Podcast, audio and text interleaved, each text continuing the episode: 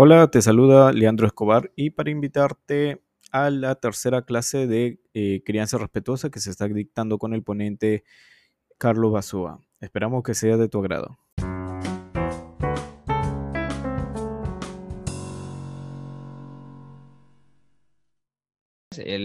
ya saben que a mí me encanta que me interrumpan, creo que se notó la vez pasada, creo que se nota que hasta me emociona un poco más cuando empiezan las, las preguntas y las inquietudes. Eh, el comentario de Esteban pues también es muy satisfactorio, esto de que ya estén haciendo cosas, haciendo post en, función de cosas que, que, hemos visto y que hemos platicado acá.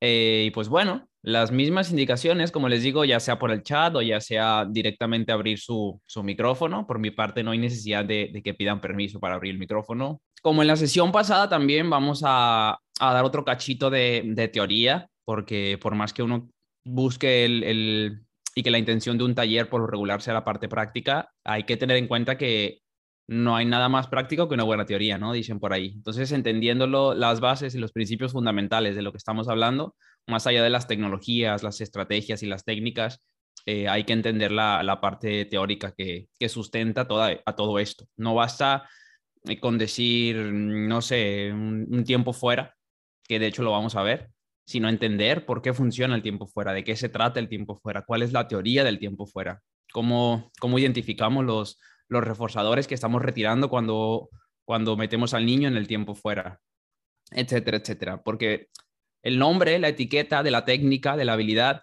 es solo la forma, es solo la, la cara, es solo la parte tecnológica, pero detrás de ello está el trabajo teórico, ¿no? Entonces vamos a ver un poquito, que de hecho en, el, en mi taller pasado ya, se, ya vimos un poco de esto, de las características afines en los modelos de evaluación conductual. Lo vamos a, repasar un poco. Eh, sí les recomiendo que anoten dentro de, dentro de lo que cabe, porque son características dentro de todos los modelos conductuales que hay, que no, que no puede uno hablar de un tipo de terapia conductual o un tipo de terapia de corte conductual, porque son varias y cada día pues salen más.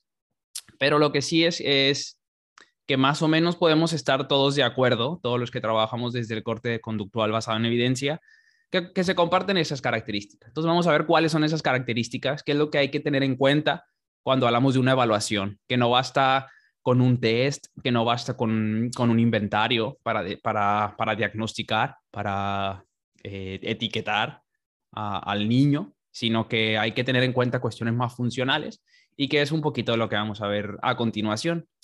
Las características entonces afines en los modelos eh, de evaluación conductual, una de las características más importantes y en las que les, hice mucho énfasis en la, sesión anterior es en el asunto de, de dónde parte esto, ¿no? La evaluación y modificación de conducta se basa en los principios teóricos establecidos por la psicología experimental, particularmente por la psicología del aprendizaje, y que incluso les mandé por ahí un, un enlace de una charla del colega Andrés García García en el que se explican cuáles, de manera obviamente muy resumida, porque hay muchísima bibliografía al respecto, los principios teóricos. ¿Por qué tanto énfasis en este asunto de los principios teóricos? Porque cuando los entendemos al, mínimo, por decir, a, los requisitos mínimos de lo, de lo que se requiere entender principios de aprendizaje, ¿a qué nos referimos con esto? Aprendizaje Fíjense bien, los tres postulados principales de esto de los principios de aprendizaje, si no entienden alguna de, las palabras o de los conceptos de los que les voy a hablar, es bien importante que lean, que los entiendan, para poder, como les decía, bien entendido el concepto, saber improvisar cuando un protocolo, que un protocolo no es otra cosa que una tecnología, ¿no? Cuando un protocolo no está funcionando, de la, de la mejor manera para saber qué ajustes hay que hacer al protocolo, qué, qué, otras cosas hay que tener en cuenta además de los, de los protocolos, que son muy valiosos, que son valiosísimos, pero, pero son eso, son tecnologías estandarizadas de lo que ha demostrado en su mayoría funcionar, pero que muchas veces el protocolo no vienen ciertas cosas que tenemos que tener en cuenta. Y, y, cómo podemos aprender a tener en cuenta esas cosas que no, que no aparecen a veces en los protocolos, pues entendiendo esto, los principios de aprendizaje, que son tres principales, lo que se llama aprendizaje preasociativo, y anoten los conceptos porque los tienen que conocer sí o sí, ¿vale? Eh, que es el aprendizaje uniestimular, principalmente, en el que no hay una asociación directa y que tiene que ver eh, con cómo respondemos, eh, cómo aprendemos cosas que compartimos con nuestra especie, como todos los humanos de alguna manera y, muchísimos animales no humanos, todo, como todos los mamíferos aprenden. Un, primer bloque, digamos, un primer escalón de aprendizaje es el aprendizaje uniestimular, que no voy a ahondar mucho en él porque es un concepto que me puede llevar todo el taller, más o menos explicarlo, pero que les mencioné el, libro en su momento de Principios de Aprendizaje y Conducta de Michael Domhan, que ahí pueden ver eso bastante más a, bastante más a detalle. Aprendizaje uniestimular, de ahí partimos, ¿vale? Lo que compartimos con toda la especie, con los mamíferos principalmente. Luego está ya lo que se conoce como aprendizaje asociativo, que tenemos dos esenciales, eh, que también compartimos con muchos animales no humanos, que es el, condicionamiento clásico y el condicionamiento operante. Y hay que conocer y hay que entender muy bien estos otros dos este, conceptos. Y hay que entender las bases mínimas para saber, como les digo, qué hacer cuando un protocolo no funciona. Porque luego, ¿qué hacemos? O sea, podemos seguir el protocolo al, pie de la letra y, no ver resultados o no ver los resultados esperados. Y ahí es donde estos, estos conocimientos de estos principios de aprendizaje son los que nos permiten adecuar eh, de manera correcta los protocolos. Estos tres conceptos son fundamentales. Aprendizaje preasociativo, condicionamiento clásico y condicionamiento operante. Que luego creemos que condicionamiento clásico es eh, solamente lo de Pavlov y el perrito y la campana y decimos, bueno, pues a mí de qué me sirve el perrito y la campana. Se subestima mucho cuando es, una cantidad de información súper útil y, mucho más amplia, ¿no? Del, del, perrito y la campana, ¿no? Y el condicionamiento operante lo mismo, se cree que es simplemente eh, estímulo, respuesta, consecuencia y ya con eso ya sé lo que es condicionamiento operante. Hay mucho más allá eh, para quienes tengan mucha afinidad con las terapias contextuales, que yo en yo lo personal las, lo tengo, tengo mucha afinidad, eh, o a la terapia cognitivo-conductual, que son dos de las terapias más fuertes o con, más respaldo empírico, digamos, eh, es indispensable que entiendan que todo lo que se ve, todas las tecnologías, la terapia de exposición, en todas sus vertientes, la activación conductual para la depresión, la terapia de aceptación y compromiso, eh, la terapia analítico funcional, todos los derivados, todo lo que se llama segunda y tercera generación, ¿vale? Eh, viene de acá, parte de aquí, parte de donde mismo. Las bases son estas tres mismas. Antes de pensar en, aprender mindfulness, aprender eh, esto de activación conductual y todo esto, hay que aprender esto que está acá, esto que está en la diapositiva 1. ¿Por qué? Porque esto viene del laboratorio. Entonces, bueno, ahí se las dejo ya conciencia de ustedes que, que, se metan, que se echen un clavado a estos principios de aprendizaje que son indispensables. Y hay muchos cursos últimamente que en Facebook los pueden encontrar siguiendo las personas adecuadas, eh, que, ofertan algunos gratuitos, eh, algunos a bajo costo, etcétera, etcétera. Bueno, otro criterio muy importante de las características de los modelos de evaluación conductual es que la conducta anormal, estadísticamente hablando, no se considera cualitativamente distinta a lo normal. Cualitativamente son lo mismo, sino que son los mismos, lo que acabo de decir, principios de aprendizaje en el contexto social los que la explican. Quiere decir esto que funcionalmente, que funcionan igual, que son los mismos principios los que rigen la conducta normal y la conducta anormal, ¿vale? Los mismos, la, cuestión es la misma, solo que en, en uno puede haber ciertos déficits o excesos conductuales eh, o que el contexto considere anormal algo en un lugar y en otro no, que ya lo hemos hablado muchísimo y suele ocurrir, eh, que el contexto es, es, quien delimita en muchas situaciones qué conducta es normal y qué conducta no es normal, ¿vale? Entonces, no, es, no, hay, no hay ninguna diferencia relevante entre la conducta anormal y la normal. Otro criterio es que la mayor parte de la conducta puede modificarse mediante estos mismos principios psicológicos, sobre todo los de aprendizaje. ¿Vale? La mayor parte. Por eso la importancia. Si entendemos esto, podemos modificar la mayor parte de toda la conducta.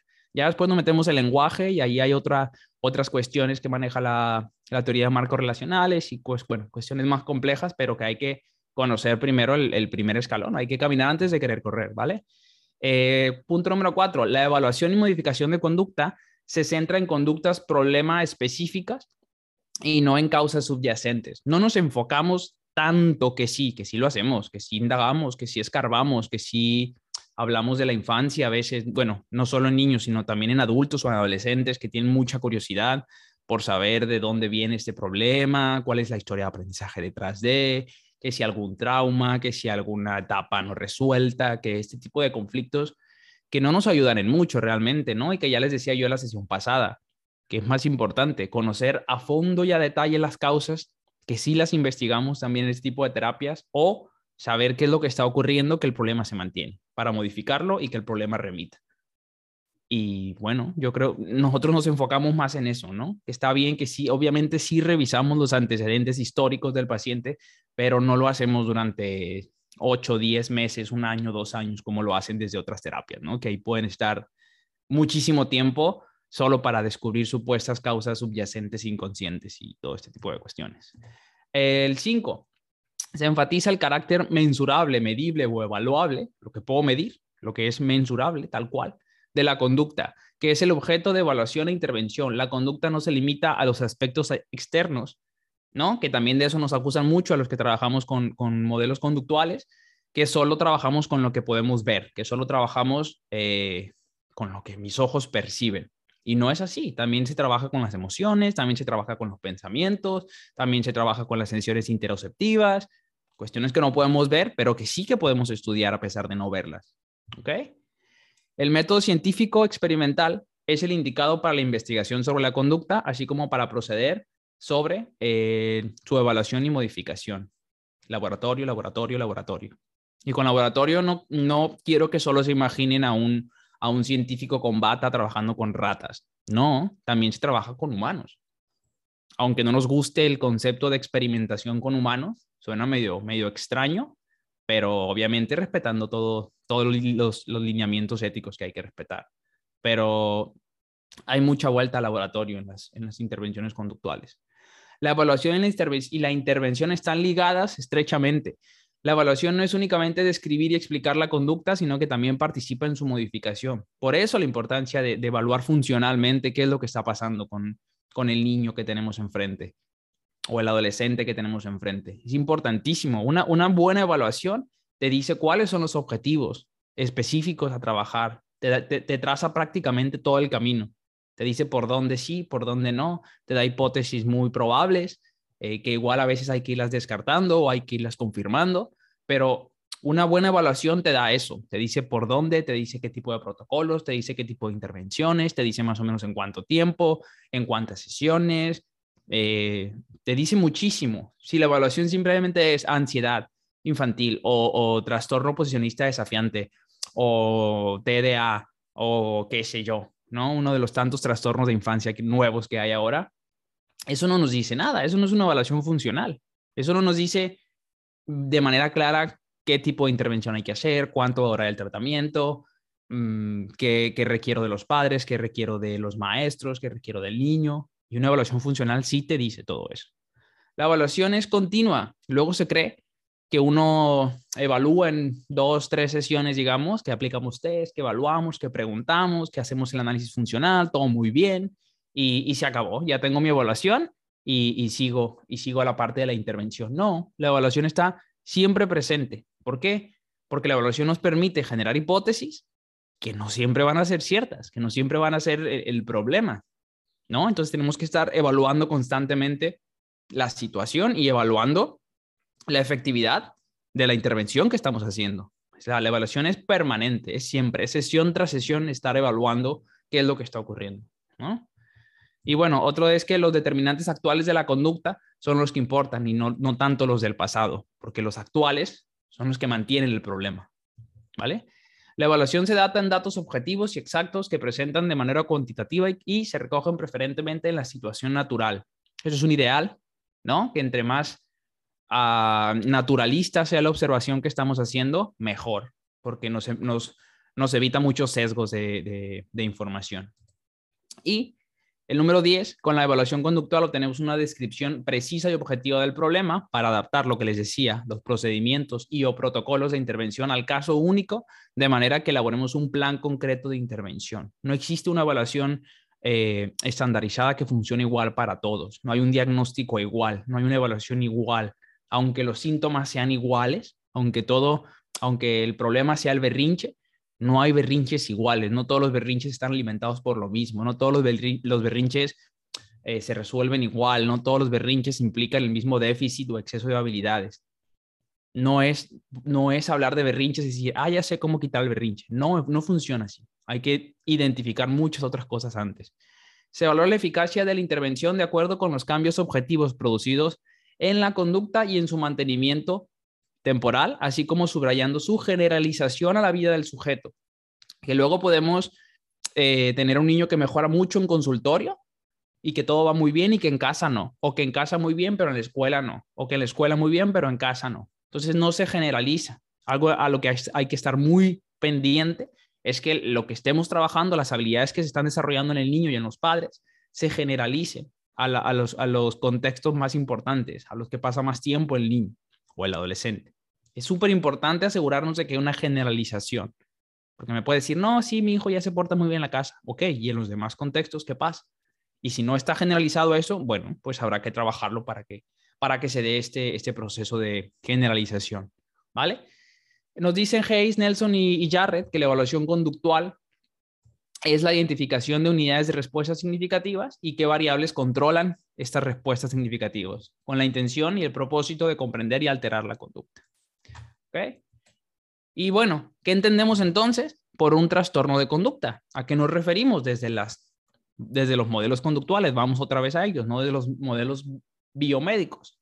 Eh, entonces, un trastorno de la conducta o comportamiento es el resultado de una condición e historia disfuncional establecido a lo largo del tiempo y cuya persistencia puede observarse por la generalización de esta en diferentes contextos y realidades. Más o menos todos estamos hasta cierto punto de acuerdo que a esto nos referimos con un trastorno de conducta.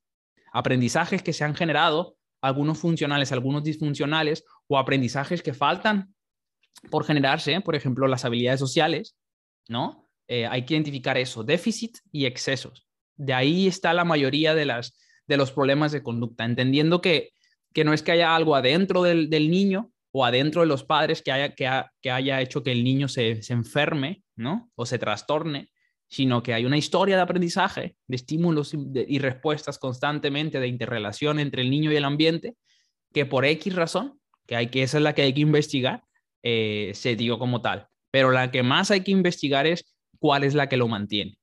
Ese es el más importante. ¿Ok? Los objetivos de la evaluación conductual vendrían a ser, ya saben, si hay dudas en cualquier momento, con toda confianza, ¿no? Eh, la selección inicial, eh, lo que hay que preguntarnos como terapeutas para saber si estamos haciendo y para asegurarnos de hacer una evaluación conductual eh, adecuada, es la selección inicial. Esto es lo primero que hay que ver. La demanda del usuario se ajusta a las posibilidades del servicio que se presta. Es decir, lo que los papás quieren que arregle, bien entendido el término del niño, eh, es algo que, en lo que yo soy experto, es algo en lo que tengo idea, es, algo en lo que ya he trabajado, es algo en lo que ya me han supervisado casos, es algo que, me siento capacitado para, para abordarlo o no. Esa es la primera pregunta que me debo hacer. Y si no es así, ¿a quién debe ser derivado? Si me llega, no, es que mi hijo tiene déficit de atención e hiperactividad. Eh, quién se lo evaluó, quién se lo dijo. Si lo dice usted solo porque es un poco inquieto, no, eso es, eso es completamente insuficiente como diagnóstico. Entonces, hay que asegurarnos bien y, en caso de ser así, eh, yo he tratado, yo tengo los conocimientos necesarios para abordar un caso de déficit de atención con o sin hiperactividad. ¿Vale? Esa es la primera pregunta que hay que hacernos. La segunda es la identificación del problema y su análisis. ¿Cuál es la naturaleza del problema del usuario? ¿De dónde parte? En caso de los niños, casi, casi que nueve de cada diez veces sabemos que la naturaleza del problema del usuario suelen ser los padres. La mayoría de las veces. Hay situaciones en las que no, pero la mayoría de las veces tenemos esa ventaja, digamos, los que trabajamos con niños, que sabemos que la mayoría de, los problemas, por lo regular, vienen de, habilidades que, faltan en los padres. Y ahí es donde hay que trabajar, ¿no? El entrenamiento en habilidades de crianza. Los problemas del usuario requieren intervención psicológica. Este también es es muy común. A mí alguna vez me llevaron un niño porque en, la escuela en la que estaba el niño, un niño de siete años, si no me equivoco, les hacían una prueba, un test, entre comillas, un test proyectivo cada dos o tres meses. Y resulta que este niño al que me llevaron, los papás muy preocupados, porque la psicóloga que trabajaba ahí les había dicho que, que les había llamado mucha atención, que estaba muy preocupada porque fulanito, o sea, el niño, eh, había dibujado, le habían pedido que dibujara una persona, el dibujo de la figura humana, que no sirve de mucho, que quienes estuvieron en el, en el taller anterior eh, les presenté evidencia de, que no, no, no, hay evidencia de que sirva de algo, de que indique realmente algo este tipo de pruebas proyectivas. Perdón si alguien las utiliza, busque evidencia, no me crea a mí, busque evidencia fuerte de que sí funcionan y si la encuentran, síganlas aplicando. Si no, pues hay que reconsiderarnos lo que estamos haciendo para evaluar a los, a los niños o en general a quien sea. Entonces lo que, lo que resultó yo hablando con el niño, los papás muy preocupados porque el niño había dibujado una persona del sexo contrario, o sea, había dibujado una niña en lugar de un niño, eh, yo obviamente pues, me, internamente me reí, ¿no? Y me dio tristeza que la psicóloga derivara a preocupar a los padres, preocupar al niño por algo tan, tan carente de, evidencia. Eh, y empecé a platicar con él y en conclusión, en una sola sesión lo que encontré es que al niño estaba aprendiendo a dibujar, que le gustaba mucho dibujar y que utilizaba, le pedía de favor a su hermanita que posara, porque estaba como que batallando, se le dificultaba un poco los rostros humanos, ¿no? Ya, ya sabía más o menos las manos, los pies, el cabello, pero se dificultaba la parte del rostro femenino. Entonces le pedía a su hermanita, un año menor que él, que, que, fuera su modelo, ¿no? Que, que pusiera su cara y que se quedara seria, digamos, o, que detuviera que no se estuviera moviendo para, para ir practicando.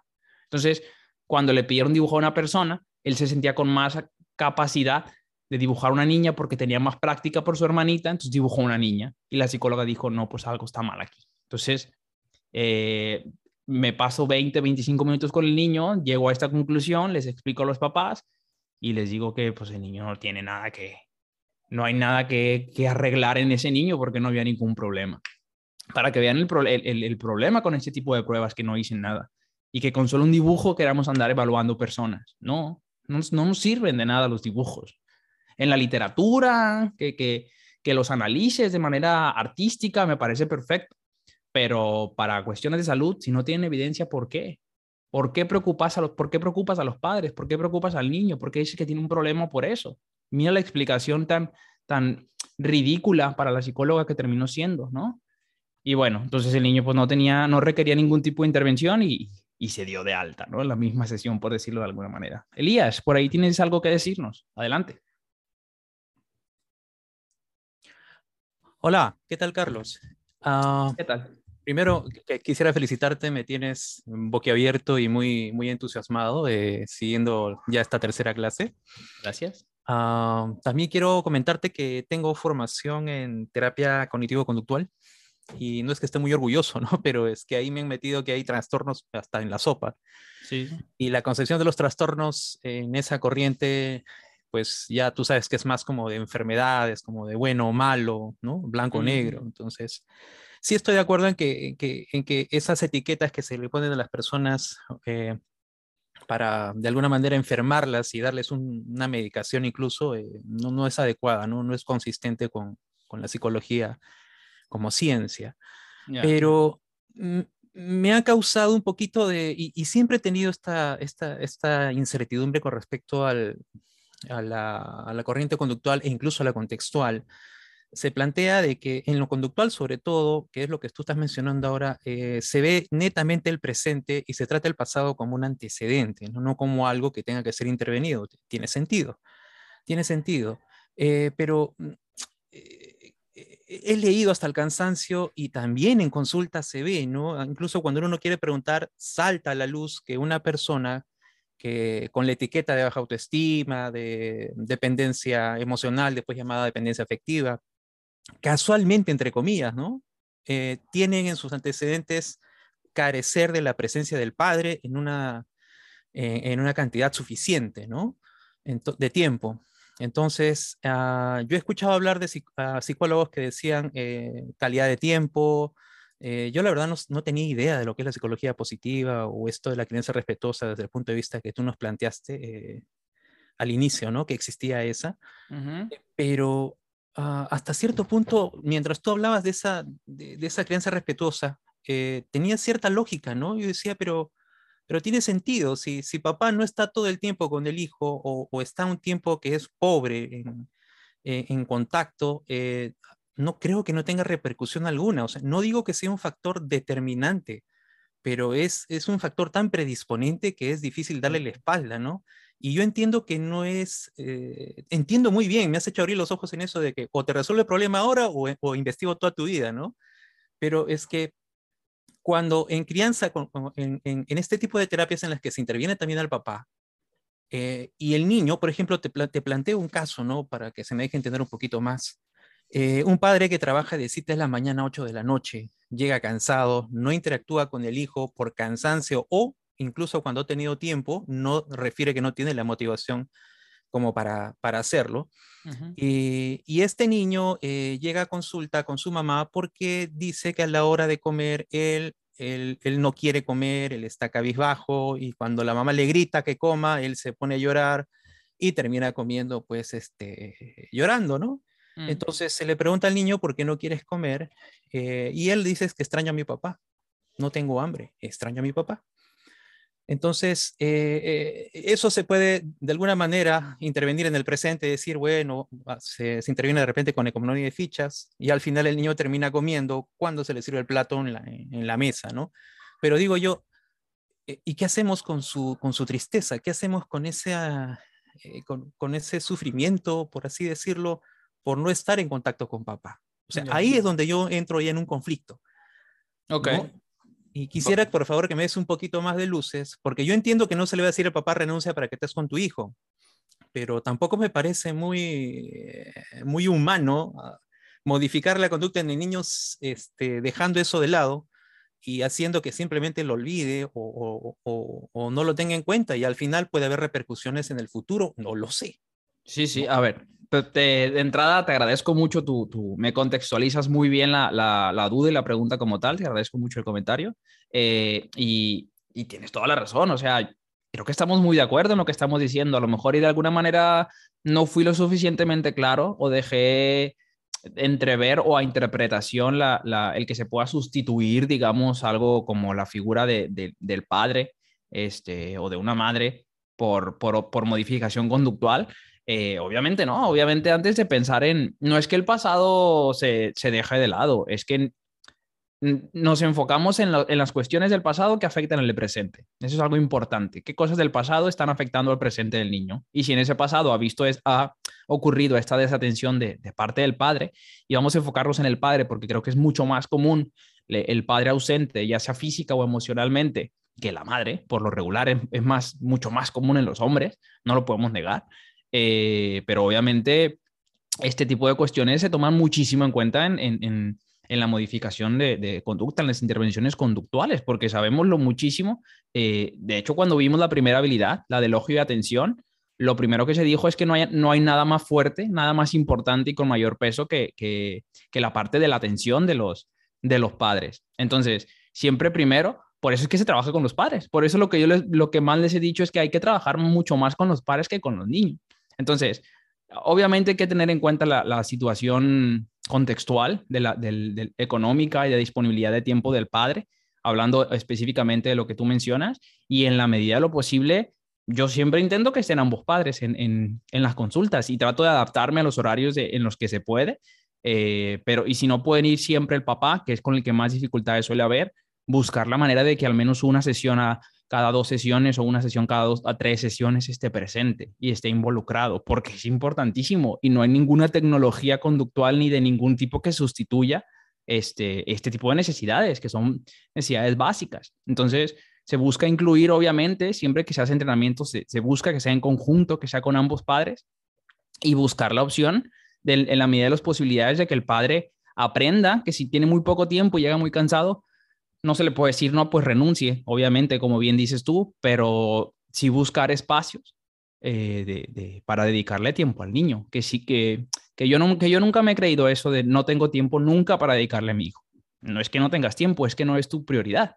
Si tú lo conviertes en tu prioridad, encuentras el tiempo, de una u otra manera. Yo les pongo un reto siempre de, eh, a los papás, tú me dices que no tienes tiempo. Si en tu trabajo te dijeran que te van a triplicar el sueldo eh, si tú convives 20 minutos al día con tu, con tu hijo, pero que tu atención esté centrada en tu hijo y te van a triplicar el sueldo, ¿lo podrías hacer? Siempre me dicen que sí. Entonces, si me dicen que sí es porque lo pueden hacer.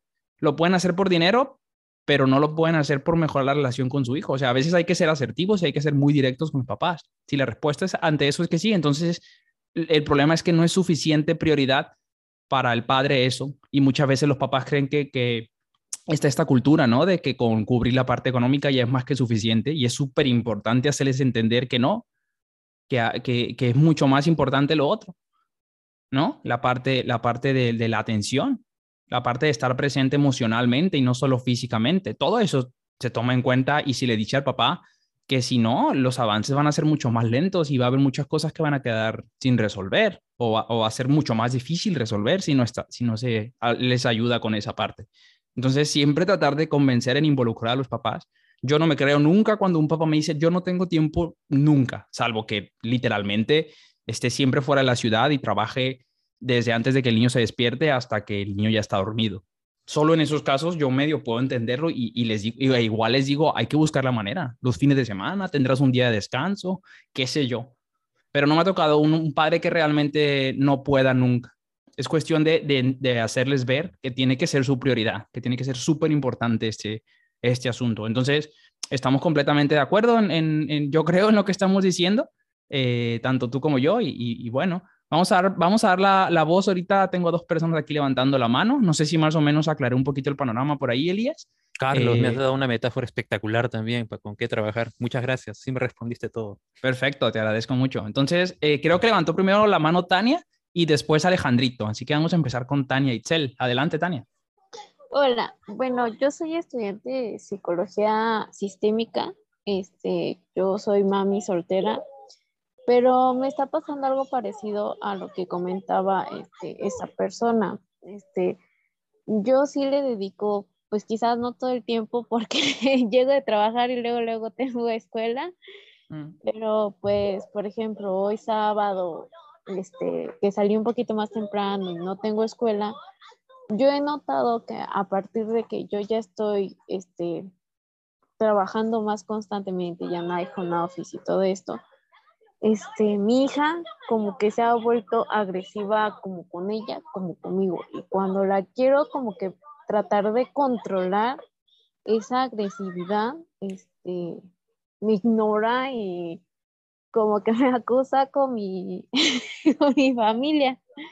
Mm. Entonces, en ese aspecto, pues yo no sé qué hacer porque sí trato de pasar tiempo con ella, quizás no, no es mucho el tiempo, pero sí que sea de calidad, pero sí me preocupa, ¿no? Porque anteriormente hubo una pérdida que fue la de mi papá, que para ella, o ella la veía como esa figura paterna, se podría decir, y ella dejó de hablar, de caminar, de todo, o sea, un bloqueo total.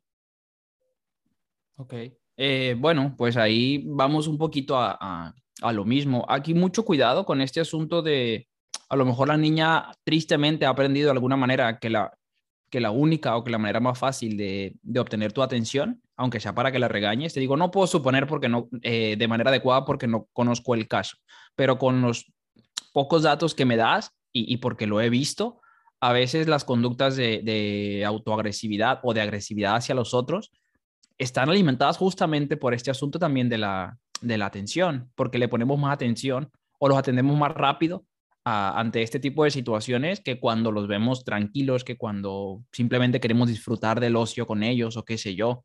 Entonces, el valor de la atención es, preponderante, es exageradamente importante en la crianza. Y atención, obviamente, como dicen por ahí, de calidad, o sea, en la que yo estoy atendiendo, yo estoy eh, interactuando, con la que estoy jugando, en la que dejo que mi hijo dirija el juego, en la que no estoy juzgando por cada movimiento que hace, en la que no estoy subestimando ni invalidando lo que hace, en la que no le estoy diciendo que lo está haciendo mal. Estos son los momentos de calidad. Cuando vamos a jugar con el niño, no, no vamos a evaluar sus habilidades de nada. No vamos a ver si es bueno para sumar, para con... No, ahí no se trata de eso, no es para corregir el juego es para interactuar, es para mejorar la relación, es para que el niño se sienta con, con, con, esa prioridad de, saber como tal que es la prioridad, porque si no van, van buscando desesperadamente de qué otra manera obtener tu atención. Y si los ratitos en los que convivimos con ellos, es decir, hey, así no se juega, o así no se, o así no, hay que evitar el no cuando vamos a jugar con ellos. Dentro de ciertas reglas, obviamente, que sí tienen que estar, pero mientras no le haga daño a los demás ni al otro, que el juego sea libre, que la interacción sea libre, dar momentos en los que quien dirija la, la, interacción sea el niño, eso es súper valioso. Y en terapia interacción padres e hijos es una habilidad que se, que se aborda, así es lo primero que se hace. Antes de hablar de límites, de reglas, eh, y de todo este tipo de cuestiones, se trabaja primero la relación padre-hijo. Por eso la terapia se llama como se llama. Y se le, repito el nombre para quienes no la conozcan, eh, terapia de interacción padre-hijos, PCIT. ¿Vale? De hecho, vamos a ver un poquito de, al, al respecto de eso. Entonces, pues hay que identificar, les digo, el trabajo más difícil, pero más importante del psicólogo al trabajar con niños, con adultos o quien sea, es identificar qué es lo que está manteniendo y reforzando una conducta. Si, si aprendemos a identificar eso, ¿Y dónde está eso? En las consecuencias que ocurren inmediatamente después de ciertas conductas. Enfocarnos en el asunto de la evitación experiencial eh, y el escape.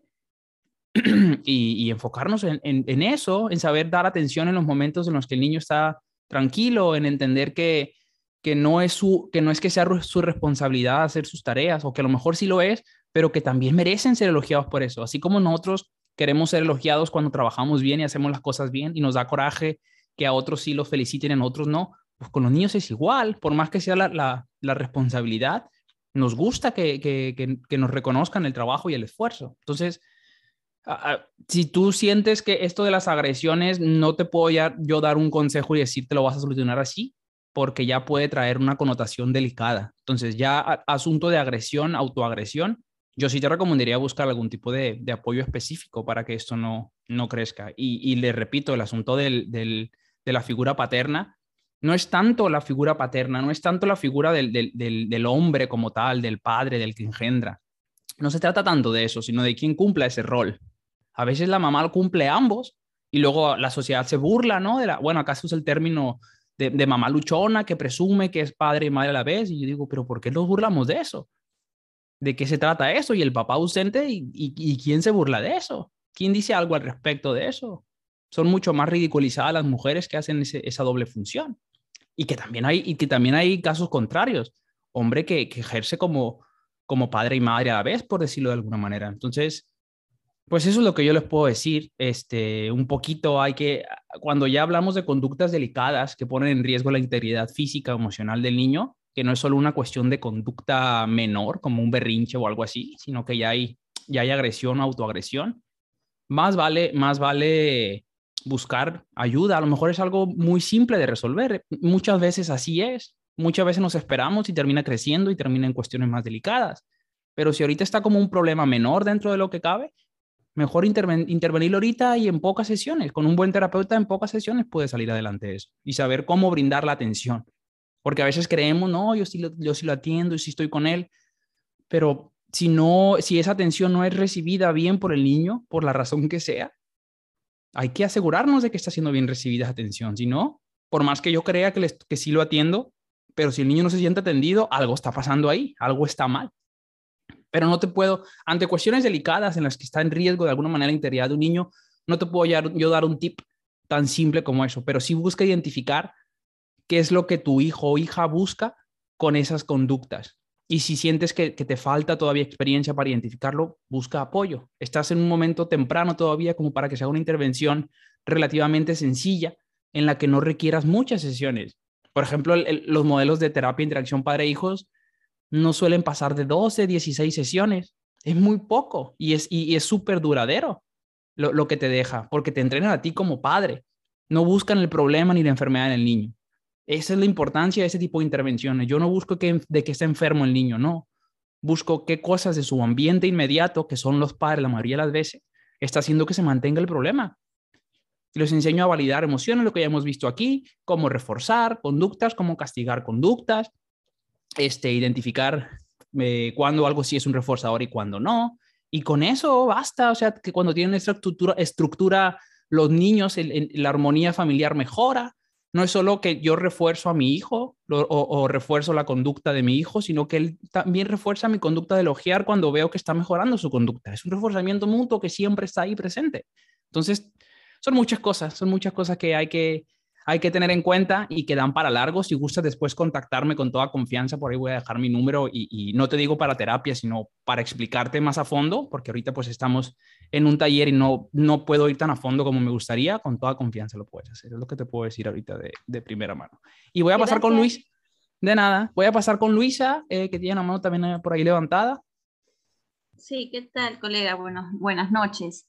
Sí, una consulta. Hace un momento mencionaste que es importante tener la participación de los papás cuando hay eh, intervención en los niños, ¿no? Pero ¿qué pasaría si uno de los, bueno, son padres separados? Y a veces me llegó en consulta de que, bueno, los padres aún están en conflicto, no cierran etapas, entonces uno de ellos me dice, sí, es que ahorita hablarme con él es difícil, o también me dicen, no, él no, no, no tiene tiempo para venir porque ya tiene sus otros compromisos. Entonces, ¿qué se, ¿qué se puede hacer en ese aspecto si de repente hay ese inconveniente cuando estamos hablando de casos de padres separados? ¿Cómo sería la intervención? Ok, en caso de padres separados, eh, pues es que va hacia lo mismo. Yo siempre le recalco a los papás que si no están involucrados ambos y quien sea que esté involucrado directamente en la crianza, que ya lo vimos en la sesión anterior, o sea, cualquier persona que conviva mucho tiempo con el niño y que influya en, su conducta, que sea parte de su contexto, tiene que adecuarse a, las reglas, a lo que se va a empezar a tratar, la parte de la disciplina. ¿Qué pasa si no? Bueno, pues lo que pasa es que se puede hacer mucho más largo el proceso. Yo siempre les advierto eso. Necesito que vengan los dos papás. No, que papá no puede. Por... Bueno, ¿usted cree que le puede, que tenga disposición de venir al menos una vez al mes? Eh, no, que no puede. Bueno, ¿usted cree que le pueda explicar lo que vamos a tratar aquí de alguna manera y que él lo, y que lo tome a bien? Eh, no, yo creo que eso sí, yo le puedo explicar. Entonces, le enseño la habilidad, le doy los, los puntos más importantes, la habilidad que se va a trabajar y se dejan tareas también para papá. Ya si de plano papá no se quiere involucrar o no vive en casa y están peleados y trae esto, pues hay que ver qué tanto tiempo pasa también con papá. Si es algo muy, no sé, los fines de semana, un fin de semana al mes, dos fines de semana al mes, eh, pues muchas veces el papá solo agarra el rol de, de, consentidor, ¿no? De premiarlo, de llevarlo, de pasearlo, la parte más fácil dentro de lo que cabe este, y a mamá le toca la parte más dura porque hay que poner reglas, hay que decir que no, hay que poner límites, eh, y luego el papá queda como el bueno y la mamá queda como la mala, ¿no? Por, por, por poner límites y luego hay una preferencia muy notoria del niño por papá, porque papá, pues puro consentirlo. Con las abuelitas a veces o abuelitos pasa mucho esto, de que se va a la casa y que los abuelitos son consentidores, pero que ese es su rol eh, y que no tiene nada de malo que lo hagan. Pero para quien esté involucrado directamente, que conviva mucho tiempo con el niño, sí se tiene que ajustar. Si no, se les dice, ¿sabes qué? Bueno, pues el proceso va a ser más largo, va a ser más difícil, va a haber más recaídas. Pero se puede avanzar, sí, sí se puede avanzar. Pero si no se involucra papá, pues vamos a empezar con el pie izquierdo dentro de lo que cabe, a pesar de que se haya cosas que se puedan hacer. Yo mismo cuando doy el, taller, que es un taller más o menos un poco parecido a lo que vemos aquí, pero más dirigido a específicamente a padres, eh, les digo mucho eso. Lo ideal es que esté papá y mamá, o papá o mamá y, la abuelita que vive en casa, o, quien sea, ¿no? Que esté a cargo de ahí, es lo ideal. Pero pues a veces no se puede. Cuando no se puede, pues se trabaja con lo que se puede. O yo en ocasiones, cuando veo que no hay involucramiento de ninguno de los dos, que lo lleva la hermana menor a, a consulta y que a los papás no les importa, yo no tomo esos casos muchas veces. Cuando sé que los papás pueden, pero no van porque quieren que yo cure al niño, y creen que el problema es el niño y no entienden y no hacen tareas, yo los doy de baja. O sea, no, es que cuando uno sabe, si no es engañarse a uno mismo y no ser muy ético cuando sabes que va a trabajar con alguien con quien no vas a ver avances. No tiene mucho caso. Yo les digo, los doy de baja y a veces el darlos de baja eh, es algo bueno para ellos. ¿Por qué? Porque es un castigo a su conducta Vean cómo está siempre presente esto del condicionamiento operante, de las consecuencias del castigo y el reforzador. A veces el dar de baja, a mí me ha pasado que los, de, o sea, no los doy de baja y ya los digo hagan lo que quieran porque me importa el niño principalmente, ¿no? Entonces lo que hago es, ¿saben qué? Yo creo que entre nosotros no va a funcionar, tampoco les digo porque no sirven para nada, tampoco soy así. Una cosa es ser asertivo y otra ser agresivo. Las cosas así no van a funcionar, requerimos que haya involucramiento de ambos, quizá conmigo no se sintieron esa confianza, pero puede que haya alguien más que les pueda ayudar eh, en, su, en su proceso. Pero tienen que entender que si no se involucran ustedes, así les traiga aquí a, Skinner, eh, no va a funcionar. Así les traiga a, Hayes, no va a funcionar. ¿Por qué? Porque el trabajo es con ustedes. Entonces, yo lo que puedo hacer es, conmigo aquí terminamos el, nuestro proceso, nuestra relación terapéutica, pero les recomiendo a X persona. Y a veces resulta que con esa segunda persona se, se, ponen las pilas, como decimos acá en México, que se comprometen y lo hacen muy bien y, y todo perfecto, ¿no? A veces pasa eso. ¿Por qué? Porque nuestra conducta de, de darlos de baja, de decirles, ¿sabe que ya no seguimos el tratamiento? Es un castigo puede funcionar si lo hacemos bien, si si se coeducamos bien, puede funcionar como un castigo a su conducta de no involucrarse. Entonces van con otro terapeuta y con este dice, sí, no, pues ahora sí hay que, hay que hacer las cosas porque si no nos van a volver a correr y vamos a estar gastando tiempo, dinero y esfuerzo nuestro hijo va a empeorar. A veces pasa eso, en el mejor de los casos. A veces pasa que uno los da de baja, se van y ya no vuelven, ni van con otro terapeuta, pero cuando empeora todavía más la cosa, ahí ya vuelven y ahí se compromete. Entonces también ahí puede que nuestra conducta de darlos de baja sea un castigo a su conducta de no comprometerse y funcione. A más de alguno de los que estamos aquí nos habrá pasado.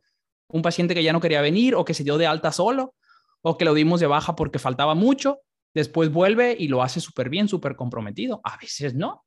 Depende de muchos factores. No, quieres, no, le estoy diciendo que si ustedes hacen eso, ya el papá se va a comprometer a la próxima. Pero bueno, pues son muchas cosas y, y quienes trabajamos con niños, eh, pues nos encontramos de todo, ¿no? desde el padre que está súper comprometido, padre o madre, este, hasta el que simplemente te dice, te traigo a mi hijo para que lo cures y yo me voy a, hacer unas vueltas y vuelvo cuando ya esté curado, ¿no? Que a veces también nos encontramos con eso. Pero bueno, ya no me voy a enredar tanto con eso.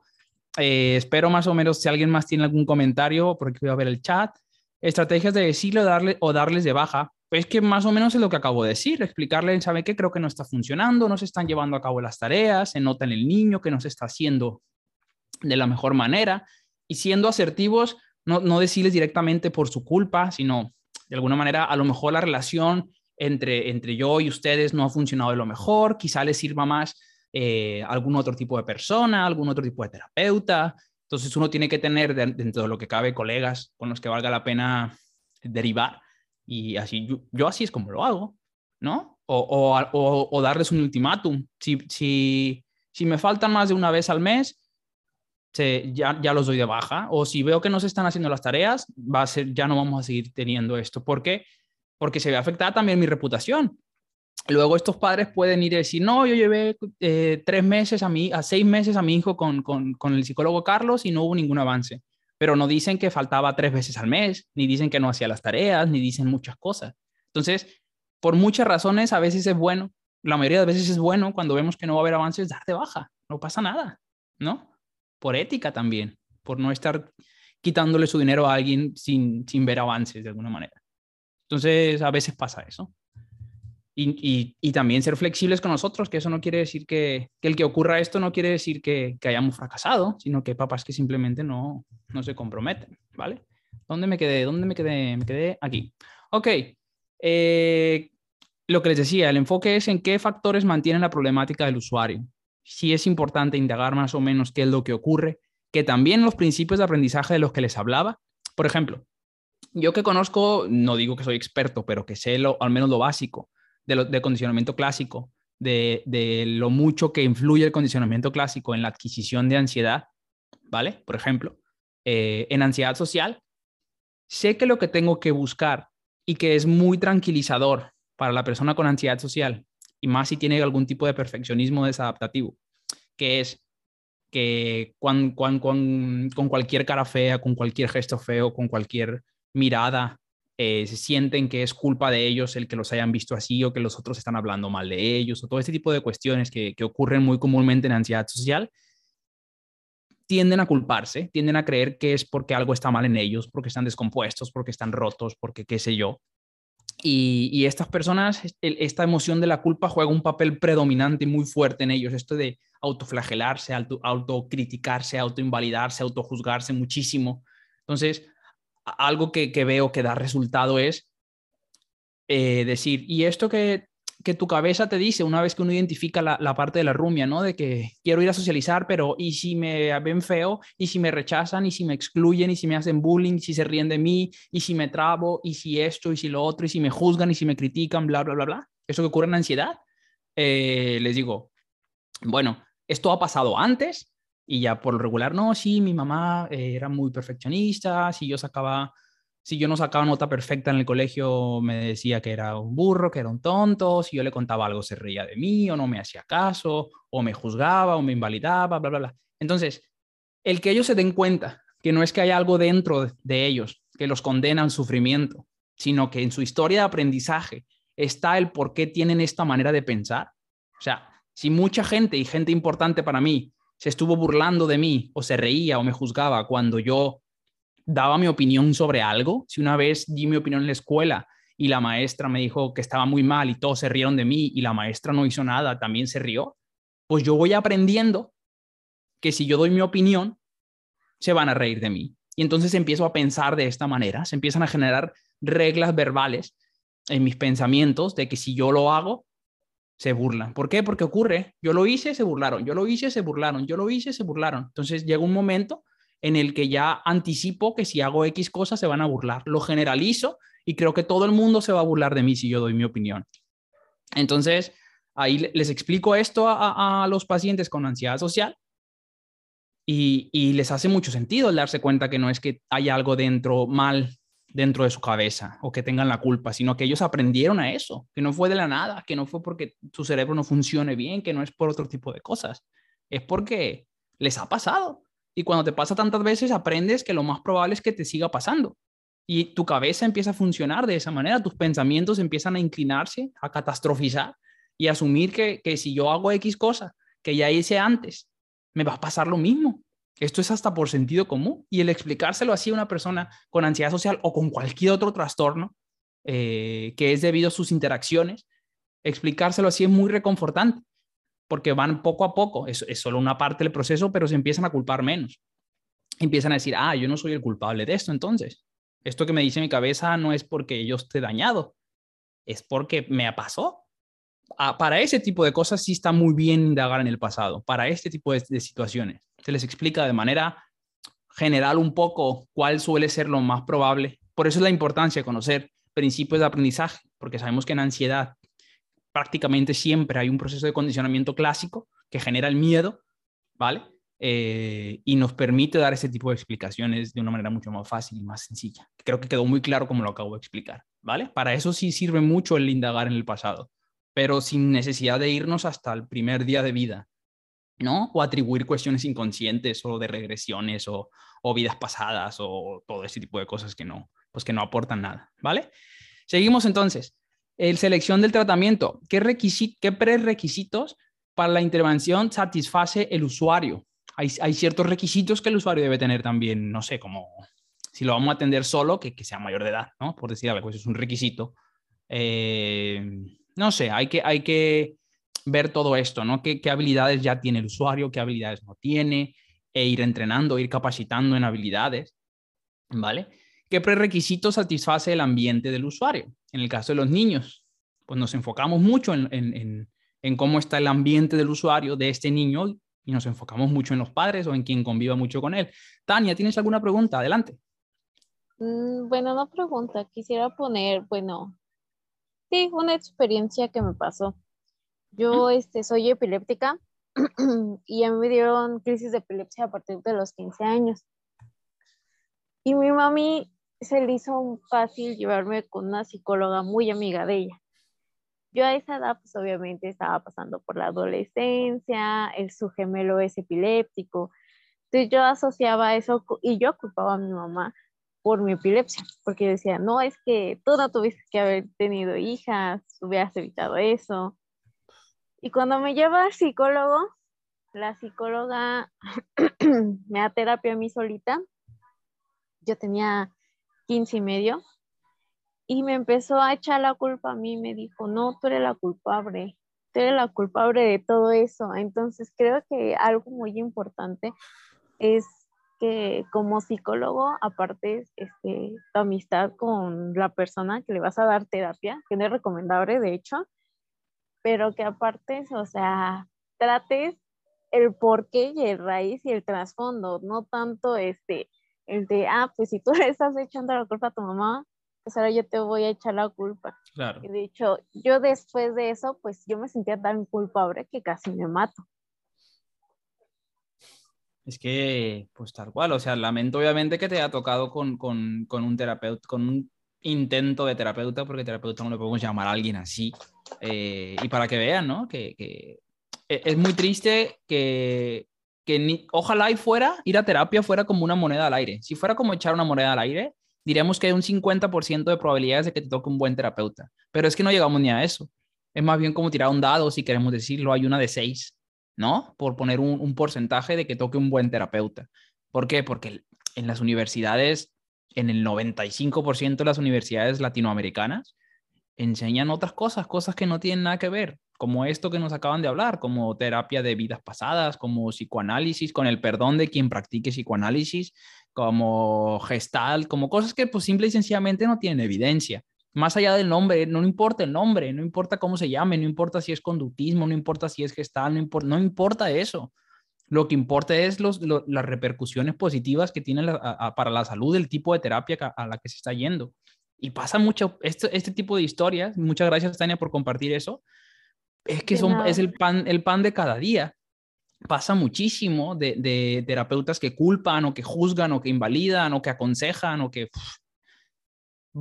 muchas, muchas cosas de, este tipo son súper comunes que llegan al consultorio y que te digan, no, sí, ya llevo un, proceso de cinco años, pero eh, mi terapeuta me acusaba con mi mamá y me decía que era, que era mi culpa y es muy común. Tristemente es muy, muy, muy, muy común. Entonces, un terapeuta que te invalida, que te culpa de lo que, de lo que te está pasando, pues desde ahí ya, ya es una buena señal de que nos, nos sirve para un carajo, con todo el respeto del mundo, ¿no? Entonces, pues bueno, esto tristemente es demasiado común que pase esto.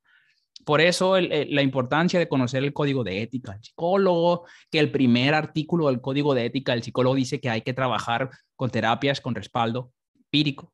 Desde ahí, ese es el primer artículo y es el que yo creo que más se pasan por el arco del triunfo los, los, los, terapeutas. Y se lo dice alguien que lo fue. Yo salí, yo salí de, la universidad como psicoanalista. Yo estaba encantado con el psicoanálisis y yo quería, no me animé a dar terapia nunca, afortunadamente, pero yo decía, es que el psicoanálisis es la panacea. Eh, todo se va a poder curar con psicoanálisis, está muy padre. Y mis, profesores psicoanalistas me decían que yo era muy bueno y que tenía mucho futuro. Eh, y, yo estaba encantado porque leía, interpretaba y era bueno para interpretar y para abstraer cosas muy oscuras. Y, y bueno, afortunadamente conocí este mundillo de, de, las terapias basadas en evidencia y poco a poco fui renunciando a aquello, que me sigue gustando mucho a nivel artístico, a nivel literatura. Me encanta el psicoanálisis, me encanta leer, todavía me entretiene mucho. De ahí a que yo aplique algo de eso, a menos que empiecen a, demostrar evidencia, que hay algunas, algunas muy pocas eh, tecnologías o terapias de la corriente psicodinámica que no psicoanalítica que empiezan a demostrar un poco de evidencia pero todavía están muy lejos de las terapias cognitivas, de las terapias conductuales. Eh, bueno, en fin, vamos a terminar este cuadrito para irnos al, primer descanso. En la parte de la evaluación del tratamiento, que les decía que la evaluación es, es constante, siempre está ahí, ¿vale? Es, ¿Se ha administrado fielmente el tratamiento? Es la pregunta que nos tenemos que hacer. ¿Qué cambios, este, este es importantísima esta pregunta, qué cambios se han producido en las conductas problema y conductas colaterales y por eso les digo que se va evaluando siempre. Siempre vamos viendo cuántas crisis se presentaron, qué tan intenso estuvo esta, este periodo de ansiedad, fue más, fue menos, eh, está disminuyendo, está aumentando, cómo va el problema. Eh, y si vemos que no hay ningún cambio, pues hay que cambiar la, hipótesis de, de, mantenimiento del problema. Todo esto, evaluación constante, ¿vale? Mejora continua, por decirlo de alguna manera pueden atribuirse estos cambios al tratamiento, que luego pasa mucho, y vuelvo otra vez y van a creer que, que traigo algo personal con el psicoanálisis y hasta cierto punto sí, porque yo estudié cuatro años de, de, universidad y los cuatro años fueron de psicoanálisis y después me di cuenta que perdí muchísimo tiempo ahí. Eh, pasa mucho esto, que después de cinco años el paciente ya se siente mejor y, lo damos de alta después de cinco años y decimos que fue gracias al tratamiento. Pues en esos cinco años pudieron haber pasado muchísimas cosas ¿no? Pudo haber, no sé, encontrado una pareja que no tenga nada que ver con, lo que vio en terapia, pudo encontrar un mejor trabajo, pudo ganarse la lotería, pudo solucionar sus problemas con, papá y con mamá, a lo mejor sus, amigos fueron a terapia, o a lo mejor cambió de amigos, a lo mejor cambió de casa y ahí encontró muchas cosas. Entonces, en cinco años, decir que, que fue gracias a la terapia es muy poco probable. Y a veces en seis meses que digamos que las terapias basadas en evidencia para, la, para un gran porcentaje de, diagnósticos, para un gran, gran, gran, gran porcentaje de diagnósticos, el tiempo no suele pasar de los, qué sé yo, seis meses. Por lo regular, yo en lo personal, más o menos mi promedio suele ser de seis meses.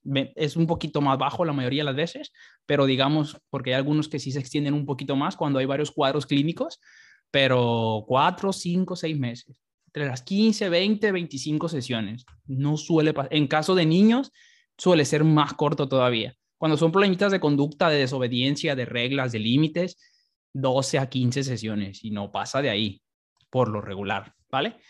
Son adecuados los beneficios del tratamiento y debe terminarse o modificarse el tratamiento en función de pues, los avances que estemos viendo, ¿no? Y bueno, eh, vamos, ya cortamos aquí un poquito la parte teórica, vamos a dar el, el descansito de 10 minutos para que se estiren, para que tomen café, que tomen agua, que vayan al baño, para lo que quieran y vamos ahorita otro que va a dar mucho de qué hablar, que es el tiempo fuera. Lo vamos a ver ahorita. Bueno, todavía no, falta una habilidad en la segunda hora y en la tercera hora el tiempo fuera, ¿vale? Entonces descansen 10 minutos y nos vemos ahorita. Bien importantes, eh, que creo que les van a gustar mucho los dos.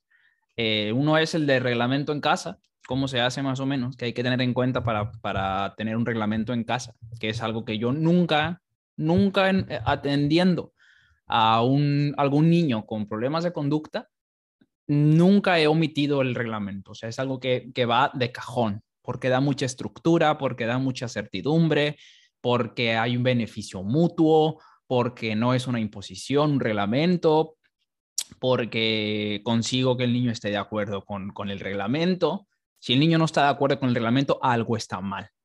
¿Vale? excepto por, por reglas fundamentales como respetar, como no agredir, como no insultar, como eh, lo que tiene que ver con el respeto. Eh, todas las demás reglas, son negociables, deben ser negociables dentro de lo que cabe.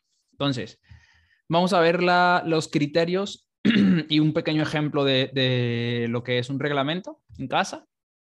Y bueno, pues los, dejo, los invito a que hagan cualquier tipo de pregunta, ¿vale?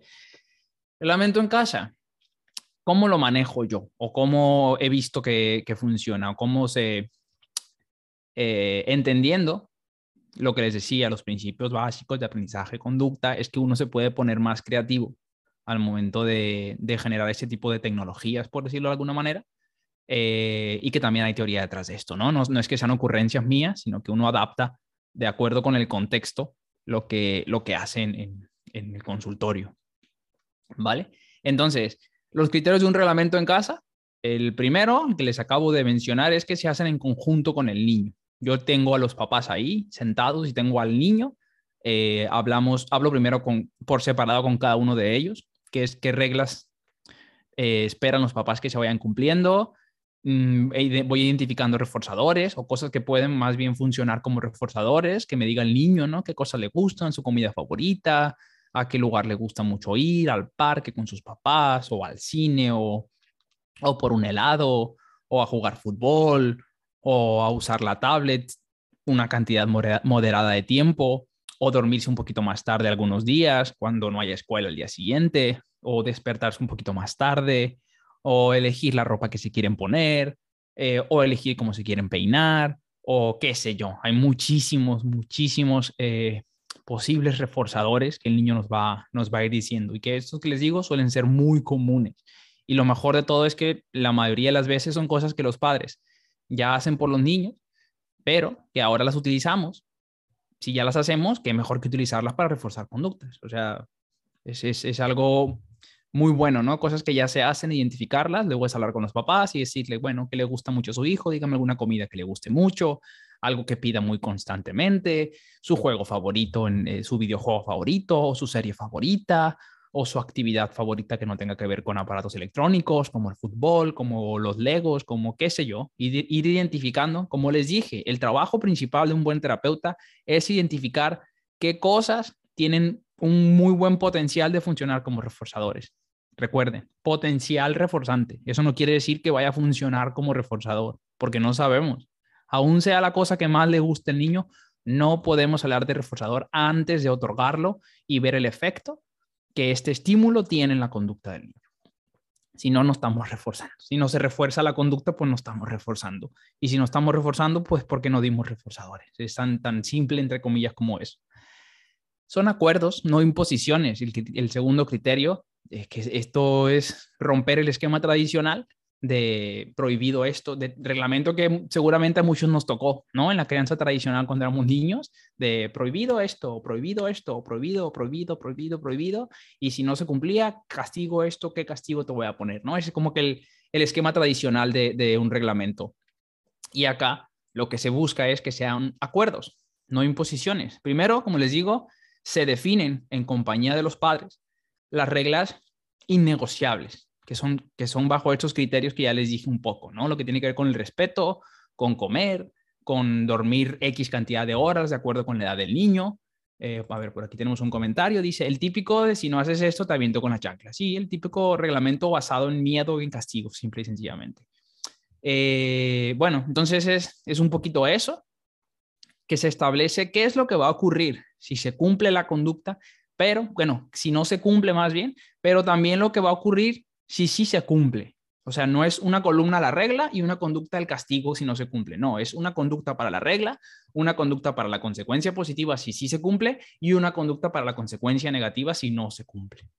Pero primero tengo que identificar lo que puede funcionar como, como reforzador y lo que puede funcionar como castigo. Bien entendido el concepto de castigo, ¿vale? Que ya hemos sido muy, insistentes en esto.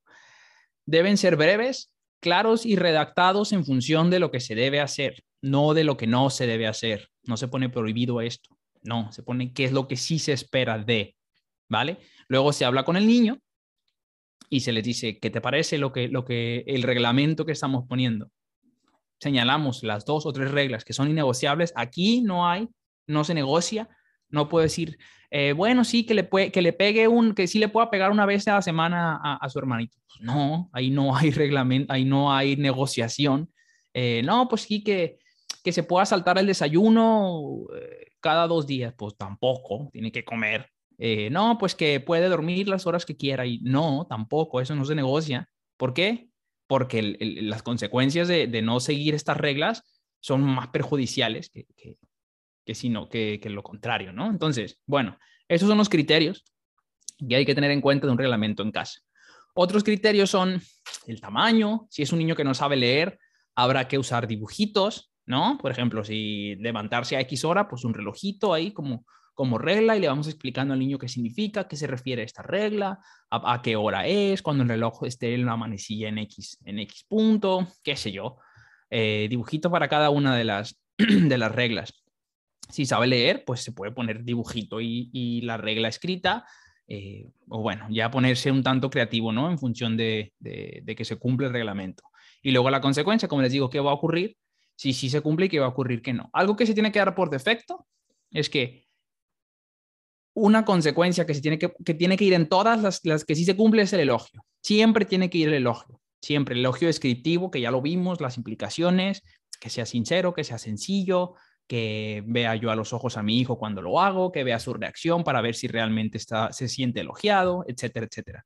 Entonces, en todas tiene que ir el elogio. ¿Por qué? Porque pues, es muy fácil, ¿no? Debería ser muy fácil para los padres, no les cuesta nada elogiar y, aumentar el potencial reforzante si es que le vamos a dar alguna otra consecuencia positiva por cumplir la, regla. Entonces, estos son, de alguna manera, que esté en, lugar, en un lugar muy visible para el niño, puede ser la puerta de su cuarto, puede ser la puerta del refrigerador, puede ser, no sé, alguna pared de su cuarto, a un lado de la tele, qué sé yo, ¿no? Un lugar en el que el niño constantemente esté, esté viendo hacia el reglamento para, para que no se le olvide. Otra cosa que hay que considerar en el reglamento es que al principio se les pide mucho el apoyo a los papás. No podemos decir, ah, ok, ponemos el reglamento, mi hijo por lo regular se levanta hasta que le grito 15 veces y quiero que con este reglamento ya no le tenga que decir yo que se levante solo, que ponga su despertador, se despierte de buenas y no, hay que ser flexibles en función de la mejora. Si le tengo que decir, normalmente le tengo que decir cinco veces, a la quinta le grito y es a la que se levanta, yo lo que yo, lo que yo les pido a, sus papás, a los papás es, pero eh, mamá, si es un niño muy pequeño, pues con más razón, si es la regla de levantarse a X hora, cinco minutos antes, mamá le va a pedir, mi amor, ya faltan cinco minutos, vete preparando para, para levantarte, que ya va a ser hora. sobre todo al principio, ¿no? Estos pequeños apoyos que tiene que ir teniendo el niño y ya después los, podemos ir desvaneciendo. pero al principio sí se requiere ese apoyo y se requiere mucha supervisión para poner en práctica un reglamento. Entonces, yo por lo regular les doy, le doy dos oportunidades en esta regla específica de despertarse a X hora, ¿no? De que mamá se va a acercar y va a decir, mi amor, ya va a ser tu hora de despertarte, vete pues, pues despertando, ¿no? Poco a poco, de buena manera, de una manera tranquila, sin el regaño, sin el sermón, sin nada. A los cinco minutos, otra vez ir a decir, mi amor, ya es tu hora, ya con un tono un poquito más firme, sin ser agresivo. Ya es tu hora, ya te tienes que levantar. Dos veces, quizás hasta tres, pero por lo regular dos, ¿no? Una, una de una manera muy amable y otra ya un poquito más firme. Eh, y ya, y ya no digo nada. Si ya no se cumple ahí, ya aplico yo la consecuencia. Y no regaño al niño, y no voy y le grito, y no. No, simplemente aplico la consecuencia, ¿vale? Eh, a ver, dice, habría una cantidad determinada para las reglas. La cantidad siempre es la mínima posible. No hay una específica, pero siempre que sea la mínima cantidad de reglas eh, posibles. Luego quieren poner 10 o 15 reglas a los papás y yo les digo que no. Yo, yo les digo, vamos jerarquizando las reglas. ¿Cuáles son las más importantes para ti ahorita? Que coma sus horas, que se despierte a la hora que tiene que despertarse, que se duerma a la hora que tiene que dormir. O sea, vamos con las reglas fundamentales. Primero, tres o cuatro. Ya después que estén esas convertidas en hábitos, ya vamos agregando un poco más. Pero no hay que empezar con más de, ¿qué les puedo decir yo? ¿Cuatro? ¿Cinco cuando mucho? Si es un niño muy pequeño, incluso tres o dos. O si hay una conducta súper importante que sea la que más se está rompiendo, como la hora de dormir, una incluso, empezamos con esa, la trabajamos una semanita y ya después a la que sigue y a la que sigue, dependiendo cómo esté la situación, pero entre menos, mejor. Menos es más en este tipo de cuestiones, ¿vale? Ok, entonces, más o menos, ¿cómo lo, cómo lo manejo yo para que se den una idea?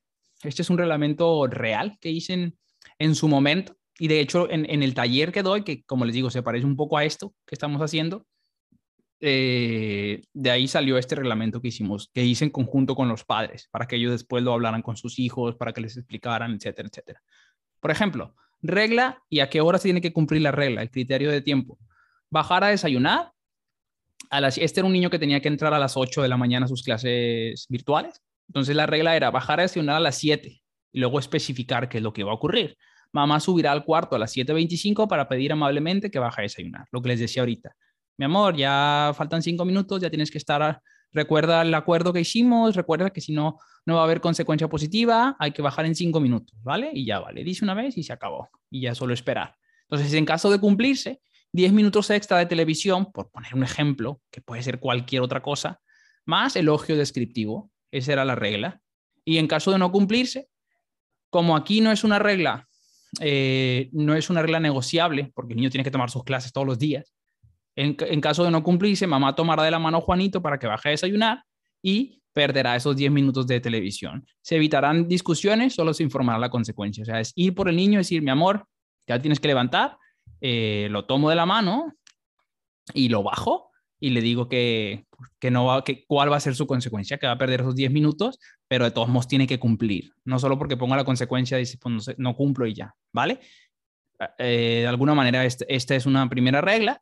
La segunda regla es mantenerse atento a cada clase sin hacer otra actividad hasta que termine. Vean cuán específicas están siendo aquí las, la regla. Mantenerse atento a cada clase, ¿no? Porque ah, muchos la pudieran haber dejado hasta aquí. Mantenerse atento, poner atención a las clases, ¿no? Pero no, hay que ser más específicos porque a lo mejor el niño cree que él puede estar con el celular y al mismo tiempo estar poniendo atención a la clase.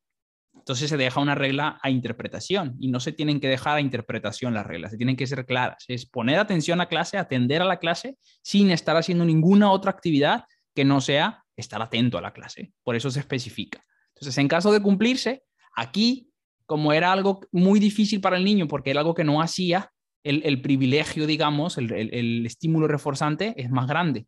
¿Por qué? Porque el esfuerzo que tiene que poner el niño es más grande, porque es un hábito está, que, tiene, que está muy lejos de tenerlo el niño. Entonces, se le daban 30 minutos de, videojuego al terminar las clases porque tenía, un, tenía pequeños recesos entre clases y aparte, como les decía, el elogio descriptivo. ¿Ok? Y si no se cumplía, sin acceso a videojuegos y una explicación breve de por qué, del por qué se le estaba retirando los videojuegos, ese privilegio de videojuegos. Obedecer instrucciones a la primera, a la primera, ojo, Eh, y aquí e, esto fue lo que se pretendía. Yo, mm, por lo regular, obedecer la primera no trato de, sobre todo cuando se está empezando con la habilidad de la obediencia, por lo regular dejo que sea la segunda. O sea, te doy la instrucción, te doy unos segundos para que respondas, una segunda instrucción un poquito más firme y ya si ahí no, pues ahí ya consecuencia. Pero la primera, mm, en lo personal no la recomiendo tanto. Que si se da, pues perfecto, pero que tenga esa oportunidad el niño, ¿no? De, de ajustarse. Y bueno, cada que se obedecía a la primera, con esta mamá con la que se estaba trabajando justamente obediencia, eh, se trabajó una economía de fichas con ella y decía que pues cada que obedeciera a la primera, una ficha canjeable por diferentes premios, eh, más elogio descriptivo, o sea, era doble. Mm, fíjense aquí, por ejemplo, se me olvidó decirles este, este asterisco que ven acá, de mantenerse atento a cada clase sin hacer otra actividad hasta que termine, Aquí se, hizo una línea base primero, de decir, por lo regular, cuántas veces en promedio se distrae en la, clase duran 30 minutos.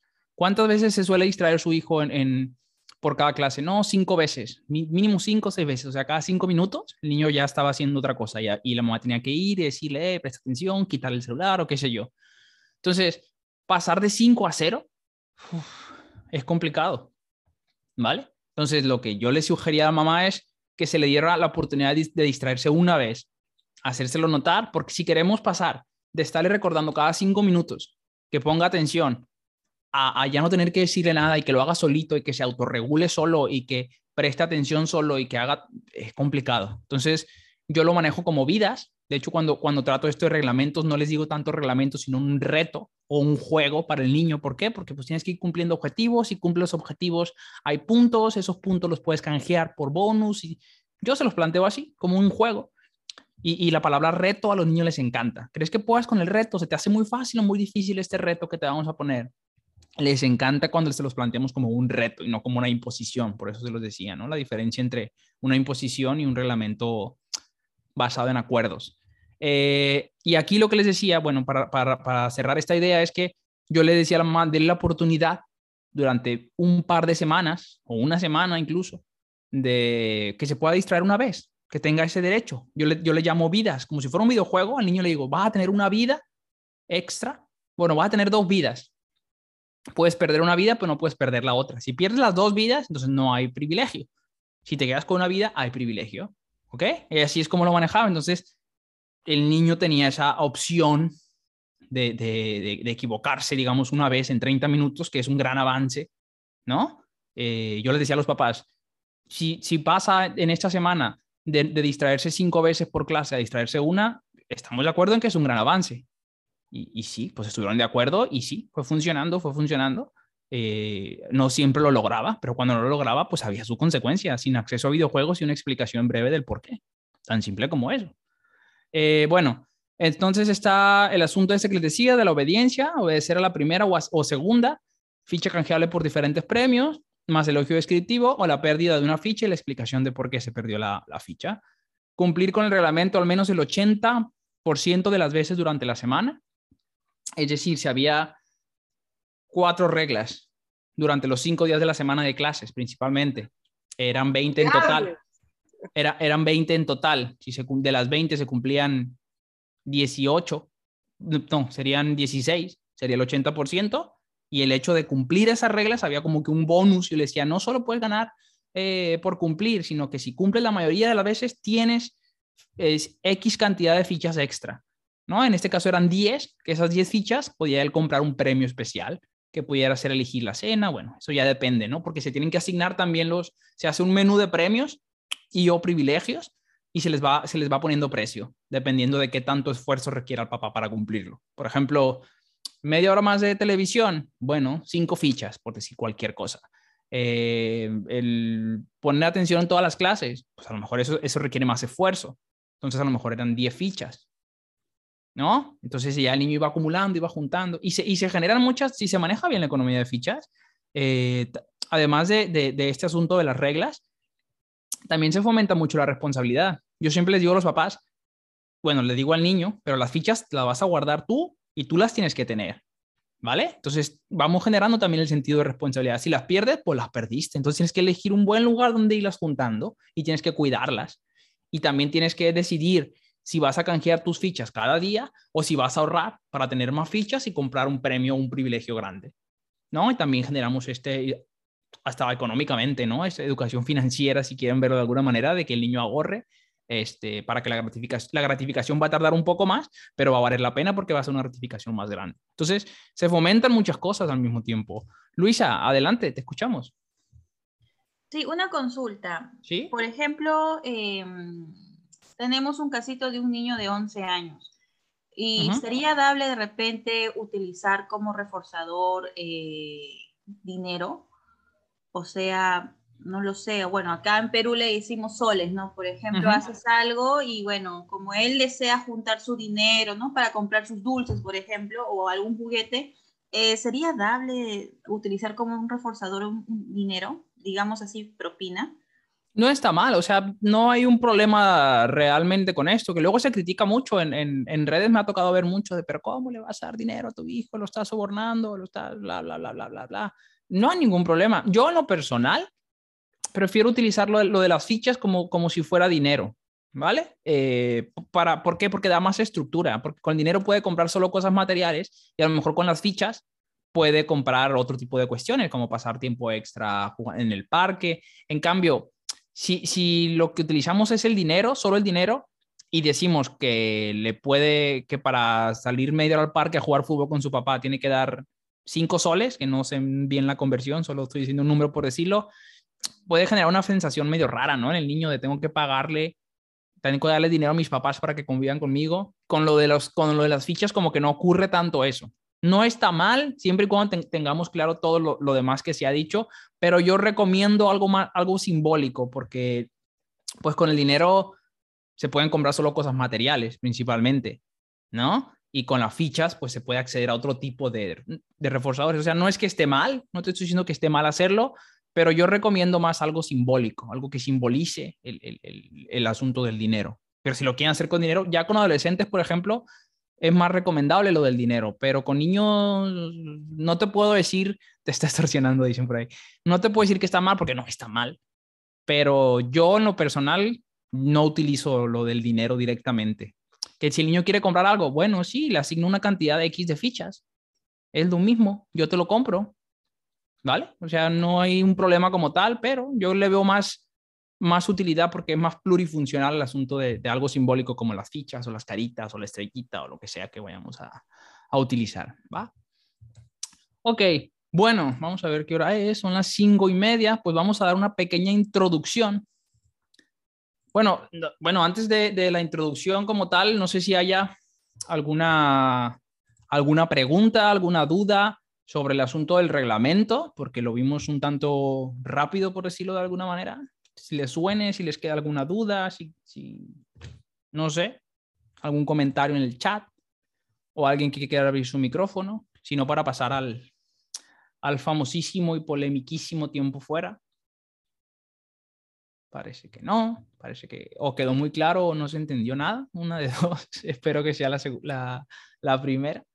Bueno, paso entonces a compartir, quedó claro, dice Luisa, perfecto, vamos a confiar en, en que quedó claro. Eh, vamos entonces al tiempo fuera. Esto yo creo que sí nos va a llevar la, la, hora y media porque yo creo que van a salir muchas dudas aquí, muchas preguntas, mucha polémica.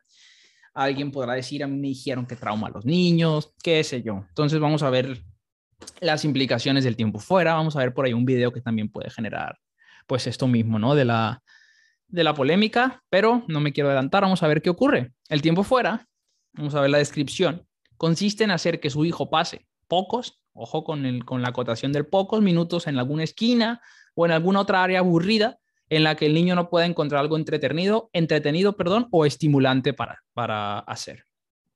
Aquí, si lo podemos resumir de alguna manera, el, el gran castigo del que se habla, el gran trauma del tiempo fuera, la consecuencia para el niño es aburrirse. Por decirlo de alguna manera, es experimentar algo, una dosis moderada de frustración. Básicamente es eso. Primera acotación, que de hecho ahorita va a aparecer, pero se las adelanto. El tiempo fuera es para problemas serios o peligrosos, de entrada.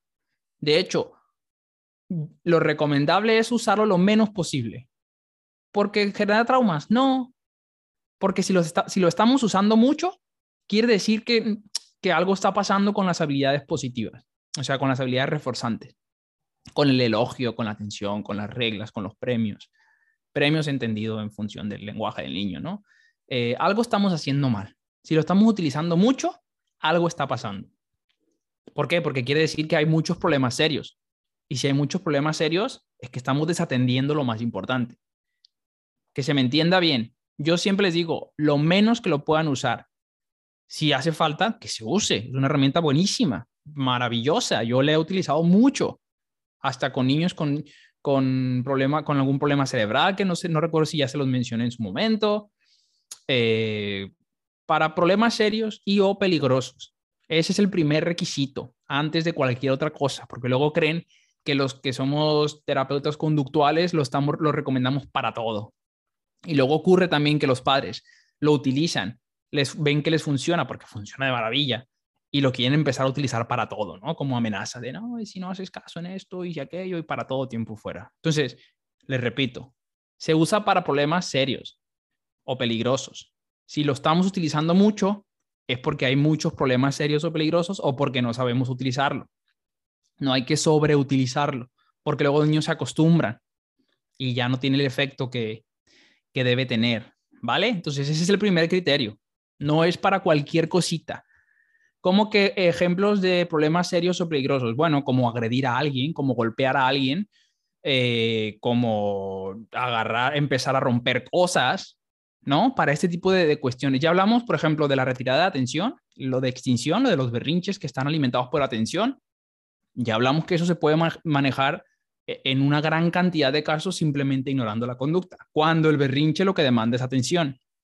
¿Vale? Entonces, cuando el niño está en riesgo, cuando, cuando el ignorar el problema no tiene lógica porque está golpeando a su hermanito, pues no puede decir, ah, lo voy a ignorar para que... No, pues es que ahí no es la atención, o a lo mejor sí, pero no puedes ignorar una conducta agresiva, ¿no? Eh, o qué sé yo, por ejemplo, en, en, clases, cuando yo doy estabilidad para, para maestros, si hay un niño que te está interrumpiendo toda la clase, no puedes, o sea, que está muy insistente, que está siendo muy respetuoso y está haciendo que el transcurso de toda la clase se eche a perder, no puedes ponerte ahí a negociar y perder 20, 25, 30 minutos con él porque estás afectando a todo el grupo, ¿no? Entonces, a veces eh, está bien para un problema serio, por decirlo de alguna manera. Hay, que, hay, hay muchas connotaciones que tiene el tiempo fuera, que vamos a irlas viendo, pero el primero es utilizarlo lo menos posible. ¿Por qué? ¿Porque es peligroso? No, no es peligroso, en absoluto. Y ahorita vamos a ver un poquito de evidencia al respecto utilizar lo menos posible porque es para problemas serios. Si lo utilizamos mucho, hay dos cosas.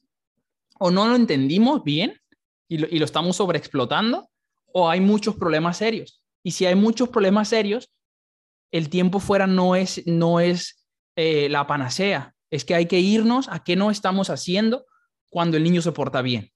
Ese es el porqué de utilizarlo lo menos posible. Si no lo utilizamos nunca, mejor pero entiéndase el por qué, ¿vale? Solo para problemas serios y peligrosos. ¿Cuál es la consecuencia para el niño? Aburrirse, frustrarse. Sí, sí, sí, se frustran, por supuesto que se frustran. ¿Quién no se frustra cuando está aburrido?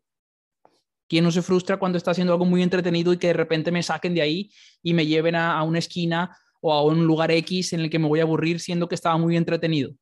Claro que se frustran. No sé si ya utilicé la, la analogía de la vacuna con ustedes, pero es una que yo utilizo mucho y se la recomiendo utilizar eh, en terapia con este asunto de la frustración. Y en la crianza respetuosa, en, en, el otro modelo del que ya les hablé, en el modelo que solo se basa en buenas intenciones, son muy atrogénicos a veces, generan esta burbuja en la que el niño no se frustra nunca, ¿no? Que hay que atenderlo el 100% del tiempo y que siempre hay que estar físicamente ahí, renuncia a tu trabajo y a tu vida para estar siempre ahí, casi casi es lo que te dicen, sutilmente, pero te lo dicen. Entonces, eh, esta analogía de la vacuna, que a mí me gusta mucho utilizar con los papás, eh, me dice Luisa, ¿qué pasaría si el niño no quiere ir a la esquina? ¿Qué tipo de consecuencias se puede aplicar? Ahorita vamos a ver, entre muchas otras cosas y otras connotaciones más, qué es lo que pasa si el niño no quiere ir a la esquina, que la mayoría de las veces no va a querer ir a la esquina. Elías dice, usar muy seguido el tiempo fuera podía generar desensibilización a, dicho estímulo, perdón, desensibilización a dicho estímulo, totalmente de la misma manera que cuando siempre quitamos la tablet, llega el punto en el que el niño, pues es que llevo un año sin que me dejes usar la tablet y, me la vuelves a quitar, pues, pues ya me acostumbré, ¿no? O, siempre me quitas, no sé, el balón de fútbol, pues tengo tres años que no me dejas usar el balón de fútbol, pues ¿qué, qué efecto va a tener eso en mí? Todos los días me mandas al rincón, pues ya, ya aprendí a entretenerme imaginando cosas. Ese es el efecto, sorpresa, por decirlo de alguna manera, del tiempo fuera es lo que hace que tenga eh, el impacto, bien entendido el concepto que tiene. Entonces, lo que les decía, eh, de lo de las vacunas de frustración, que lo utilizo mucho yo, y más en estos tiempos de pandemia, ¿no? Creo que queda como una metáfora o analogía muy bien, muy bien adecuada. ¿Qué es una vacuna? La vacuna no es otra cosa que el virus, el mismo virus del que nos queremos curar o el que queremos no, no tener o que no nos afecte tanto, eh, hecho pedacitos, así lo explico yo, de manera muy sencilla, triturado, y en dosis tan pequeñas que entra a nuestro cuerpo. La vacuna es el virus, ¿no? Por si alguien no lo sabía, es, eso, es el propio virus, pero en dosis muy bajitas y triturado y prácticamente muerto el virus para que entre a nuestro organismo y luego hay los antivacunas. Eh, de ahí se agarran para decir, no, es que nos meten el virus. Bueno, la mala noticia es que sí nos meten el virus. La buena noticia es que no, que no nos, en, en dosis tan pequeñas que no generan daño. Lo que sí generan es que lleguen los anticuerpos del sistema inmunológico detecten el virus, lo identifiquen, ¿vale? Eh, y generen anticuerpos para que cuando llegue el virus en una dosis más alta, el cuerpo ya esté preparado, o mucho más preparado al menos para, para saber qué hacer con ello. ¿Por qué? Porque ya lo conozco, ya sé lo que me vienes a hacer, ¿vale? Eso, esa es la función de la vacuna, que yo ya identifico, yo me preparo, yo tengo ya mis armas como, como sistema inmunológico y ya sé qué hacer cuando tú vengas, cuando venga el virus, si es que viene y puedo hacer que el efecto adverso sea mucho menor y puedo pelear mucho mejor contra el enemigo que es el virus. Básicamente eso es una vacuna, ¿no? Dicho de una manera muy simple, obviamente, ¿no? Porque pues no soy biólogo ni virólogo. Este, con la frustración ocurre más o menos lo mismo. ¿A quién no le gustaría, como padres, a poco no le gustaría a usted, le empiezo a decir yo, ¿no? Ya en, el consultorio, ¿le gustaría que existiera una vacuna contra la frustración? Y ya me dicen, no, pues sería una maravilla, ojalá la inventen, ¿no? Entonces les digo, pues es que sí hay, pero no es una vacuna física. Es una vacuna siguiendo los mismos, la misma lógica de una vacuna biológica. ¿Qué les dije que es una vacuna biológica? El propio virus hecho pedacitos para que el cuerpo lo reconozca y agarre defensas contra ello. Bueno, la vacuna para la frustración, la lógica que hay que seguir es la misma. Dosis chiquitas de frustración, la frustración partida en cachitos pequeños, para que el niño se enfrente a ellas y vaya generando, por decirlo de alguna manera, siguiendo la analogía, eh, defensas psicológicas, que sepa cómo, que vaya agarrando habilidades, que sepa que, que la frustración no va a ser eterna, que sepa que papá va a estar ahí, mamá va a estar ahí, a pesar de que se frustre y, haga berrinches. Eh, y bueno, genere su, su, sistema inmune psicológico, por decirlo de alguna manera, eh, genere estas defensas de afrontamiento que le llamamos ante la, la frustración para cuando en la vida real nos lleguen dosis un poquito más fuertes de frustración que implica la vida real, los fracasos, las pérdidas, el fracasos amorosos, qué sé yo, perder un trabajo, perder una persona, todo esto que genera frustración, pues ya saber yo qué hacer. Es la misma lógica. Una vacuna de frustración es exponerte un poquito a la frustración en dosis moderadas, moderadas. Lo que hacen, lo que les digo muchas veces, lo que fomentan sin querer o queriendo, no sé, los del modelo de la crianza con apego, pues no permite esto, porque no los deja frustrarse, nunca, prácticamente, ¿no? Ese es el gran problema que hay. A ver, vamos a ver un poquito por acá. Luis Álvarez, voy a ver un poquito, dice, creo que la disciplina positiva para sustentar sus teorías utiliza las neurociencias, en la cual menciona que el cerebro del niño es inmaduro, es por ello que el padre debe acompañar sus emociones, no dejarlo solo. La disciplina positiva, otra, otra teoría muy, con muy buenas intenciones. Yo comparto todas y cada una de las intenciones de la disciplina positiva. Presume basarse en neurociencia, pero son que esto de las neurociencias es otro tema, ¿eh? que da para mucho. Luego se agarran de ese, de ese argumento de, que el cerebro del niño, eh, es, que es que también dentro de las neurociencias hay neurociencias serias y neurociencias no serias. Ese es el gran problema en el que nos metemos. Pero si nos dicen que, alguien viene y nos dice que algo está basado en neurociencia, le creemos, como que le creemos bastante más, ¿no? Dices tú neuro y ciencia, pues esto, esto tiene que tener fuerza. que no se me malinterprete, que hay neurociencias, las neurociencias cognitivas, por ejemplo, que, que hacen un gran trabajo, la neurobiología, la neuropsicología, hay muy buen trabajo, pero luego están eh, eh, una parte de las neurociencias pop que solo hablan del cerebro triuno, de que el cerebro animal, lo único que saben es de la amígdala y, no saben de más. Entonces, hablar en nombre de una ciencia, como pudiera ser hablar en nombre de las neurociencias, ya te deja mucho que pensar, pero es que ese es un tema ya epistemológico, filosófico muy denso en el que no me puedo entrar tanto, pero este argumento del cerebro inmaduro se lo sacan muy de la manga, o sea, mm, cerebro inmaduro para, para, por ejemplo, no hacer berrinche nunca. Bueno, eso está bien, ¿no? Porque no ha aprendido todavía. Claro que el cerebro es importantísimo tomarlo en cuenta y todo esto, pero luego se agarran de esto del cerebro inmaduro, de que no les puedes decir nunca que no, porque su cerebro está inmaduro y no va a tolerar la, frustración. No, es que hay que saber dar esa frustración en dosis moderadas, pequeñas, ligeras, acordes a su edad, que sí, que se frustre, que entienda que es normal. No les digo que desde los seis meses, pero sí de que desde el año y medio, quizá dos años, un año, ya se pueden ir generando estas interacciones de, de, de perder. Luego los papás juegan con el niño y lo dejan ganar siempre para que no se enoje. No, pues que tiene que aprender a perder y que es normal y que se va a frustrar, sí se va a frustrar, pero ahí es mi oportunidad como padre para enseñarle qué puede hacer con la frustración, cómo relacionarse mejor con ella, ponerle nombre, porque muchas veces el, niño ni siquiera sabe, ya lo dijimos, ¿no? Lo que, qué emoción está sintiendo. Dice, la neurociencia explica qué sucede dentro del cerebro cuando se modifica el contexto, pero no explica por qué cambia la conducta. es que nos estamos metiendo en, un terreno medio pantanoso que, que, que a mí me encanta, pero es que hay de neurociencia a neurociencia. No me voy a meter ahí porque me voy a enganchar. Eh, pero claro que aportan mucho las neurociencias. Pero el que alguien diga que su teoría está basada en las neurociencias y que te hable del cerebro inmaduro y que te hable de la amígdala y que te hable del cerebro emocional y, de este tipo de cosas, son ideas muy pop, muy populares, muy new age, decimos, de, de las neurociencias, que muchas veces no, no tienen nada de ciencia. Pero no me voy a enredar mucho en eso cuidado, cuidado, cuidado con el asunto de la, disciplina positiva, que es muy parecida a la crianza con apego.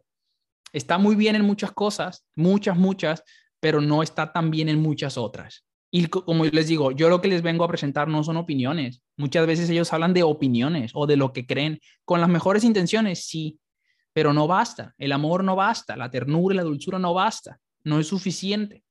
¿Vale? Ese es el problema que yo veo muchas veces con la, con la disciplina positiva, con la crianza con apego, etcétera. No me voy a meter mucho en ese tema porque, porque da, da para muchísimo, es otro debate eh, tangencial a, esto que estamos hablando, pero bueno, vamos a ver este asunto del tiempo fuera, que no es una opinión mía y que ahorita vamos a ver, les voy a poner algún artículo por ahí para quien guste leerlo y, y vea si es cierto que causa traumas o no causa traumas. Pero bueno, ahí está la explicación sobre la frustración si la quieren utilizar adelante, a mí se me ocurrió alguna vez porque me hace mucho sentido. Lo de las vacunas contra la frustración es, es creo que es una buena analogía. ¿Ok? Bueno, seguimos con, ya sabía que iba a dar mucha tela el, el asunto del tiempo fuera. Vamos a seguir entonces. Eh, ¿Qué es lo que suelen reportar los padres cuando utilizan sistemáticamente, ah, caray, este, perdón, ignoren la parte de arriba, eh, sistemáticamente el tiempo fuera, ¿no? No es el y la atención. Aquí se me, y perdón ahí por el error de dedo. Los pares que utilizan sistemáticamente cuando se requiere y ante problemas realmente serios o peligrosos, reportan la siguiente eh, lista de beneficios. Y ahí se los pongo en, en mayúsculas, se los pongo en rojo, se los pongo con letra más grande, se los repetí como 14 veces, porque es bien importante ese énfasis. Cuando su hijo haga algo que es peligroso para sí mismo, para otros, o cuando tu hijo se comporte de una forma que no puedes tolerar, cuando no se puede ser flexible ante lo que está haciendo tu hijo, ¿por qué? Porque es peligroso o completamente intolerable, en la que ignorar. O elogiar puede no ser la mejor manera de disminuir los problemas. ¿Qué quiere decir esto? Cuando vemos que esto no va a funcionar en el momento, porque no puedo ignorar a mi hijo que le está pegando a, su primo, pues no lo puedo ignorar, ¿vale? Ni, lo, ni puedo elogiar, para, ni puedo negociar, ni puedo nada de esto que a veces vende la disciplina positiva y que a veces vende la crianza con apego, de negociar. Yo no puedo negociar ante la agresión o ante el peligro. Ya se los dije, si yo veo a mi hijo cruzando la calle sin voltear a ambos lados, yo no puedo negociar. Si yo me tengo que ir al trabajo y mi hijo no quiere ir, no se quiere subir al carro, yo no puedo negociar si ya se me va a hacer tarde. Si tengo tiempo, sí. Si ya se me va a hacer tarde, yo no puedo negociar. Entonces, ya habiendo dejado claro, creo que esto, el tiempo fuera es una buena manera para reducir tales problemas conductuales. Fíjense bien cómo estoy haciendo tanto énfasis en que es la última alternativa y cómo hago también tanto énfasis en que no es la última alternativa porque sea peligroso para el niño ni porque sea traumático para el niño, porque no debería ser tan necesario, simple y sencillamente por eso, ¿ok? El tiempo fuera es un método efectivo que puede enseñar a tu hijo qué es lo que no debe hacer. Y si, y si es bien aplicado y lo combinamos con un buen elogio, con una buena instrucción, después de que se cumple, también puede enseñar qué es lo que sí puede hacer, ¿vale? Que recuerden que es más importante enfocarse en eso. Eh, los padres que han utilizado sistemáticamente otra vez el tiempo fuera eh, reportan esos beneficios. El tiempo fuera es inmediato y breve. Primeros dos, bueno, ya dijimos más criterios, perdón, pero otros de ellos es que es inmediato, tiene que aplicar in situ y breve. Puedes detener una conducta problema dando una consecuencia que desaliente a tu hijo por presentar la conducta incorrecta. Además de terminar el castigo en pocos minutos. Las cualidades de conveniencia del tiempo fuera de la rapidez pueden ayudarte a ser más consistente en tus castigos y permitir regresar a una forma más positiva. Ese es el, el principal objetivo del tiempo fuera. Ese es. Como que resolver en el problema, eh, eh, eh, en in situ, el problema que le está presentando, un problema específico, pero eso no va a resolver muchas otras necesidades que tenga tu hijo y que a lo mejor por eso está presentando esa conducta. Siempre hay que, hay que echar la vista atrás y decir, a ver, ¿qué está pasando aquí? Que mi hijo le empezó a pegar a, a fulanito. Si es la primera vez que lo hace, bueno, a lo mejor fue algo muy impulsivo, le explicamos, le decimos que, que, le, que a todo el mundo le puede pasar, tampoco lo vamos a, a, a, super regañar y a dar el sermón, no, sino decir, entiendo que hayas hecho esto, entiendo que estabas muy frustrado, que reaccionaste impulsivamente, que es la primera vez que lo haces, nunca te había visto hacerlo, a todos nos puede pasar, pero tienes que entender que es algo que no se puede tolerar. Después se le explica, después, después, siempre, siempre después de que se cumple el tiempo fuera. El tiempo fuera es más humano, obviamente, que otros tipos de castigos, particularmente que las nalgadas o la chancla o cualquier castigo físico. Tú y tus hijos obtendrán menos disgustos emocionales cuando usen el tiempo fuera más que otros métodos pues más rigurosos. ¿Ok? Y aquí venimos al, al, asunto, porque hay tantas críticas al tiempo fuera. Déjenme ver mi celular, porque no sé qué hora es. Nos da tiempo de, sí, una, menos unas dos diapositivas más. Eh, ¿Por qué hay tantas críticas al tiempo fuera? Y hay muchas, muchas, muchas, muchas. Uno pone tiempo fuera y es más probable que digan, ¿por qué no debes usar el tiempo fuera? Y bueno, eh, aquí algo que encontré yo al, poner en Google tiempo fuera. ¿Cómo, ¿Qué hay de malo con los tiempos fuera? ¿Cómo puede empeorar el comportamiento del niño y por qué? Los niños piensan que son malos. No sé cómo, no sé qué estudio, me imagino que, que habrán hecho un gran estudio controlado, aleatorizado, con, con cientos de niños y les habrán preguntado a todos y todos coincidieron al parecer que, que, el tiempo fuera les hace pensar que son malos. La única explicación que tengo yo, no he visto el estudio, pero bueno. Las desventajas del tiempo fuera, por Aleta Solter, y es doctora. ¿eh? Eh, traducción en español por Laura Díaz de Entre Sotos, awareparenting.es. Versión inglés, las desventajas del tiempo fuera. Se sienten abandonados emocionalmente, dicen. El tiempo fuera o tiempos de espera. Los niños sienten que les abandonan em, emocionalmente y que no importa cómo se sienten ellos. Desde aquí algo suena mal, ¿no? Desde, lo que, desde la primera habilidad que yo les dije. O sea, no con, esto no coincide con lo que yo les dije al principio del taller. Antes de hablar de reglas, de conducta, de límites, de todo eso, la primera habilidad que yo les dije que es importante trabajar y capacitar a los padres es validación emocional. Fue lo primero que les dije, antes que cualquier otra cosa, antes que reforzadores, que premios, que antes que todo, yo les dije esto. Primero aprender a validar emocionalmente al niño. Primero que todo. Y entonces no, no coincide, ¿no? Lo que dice aquí esta persona de que, no, de que no importa cómo se sienten ellos, porque incluso al aplicar el tiempo fuera, em, validamos la emoción y explicamos que el tiempo fuera es por la conducta, nunca por la emoción.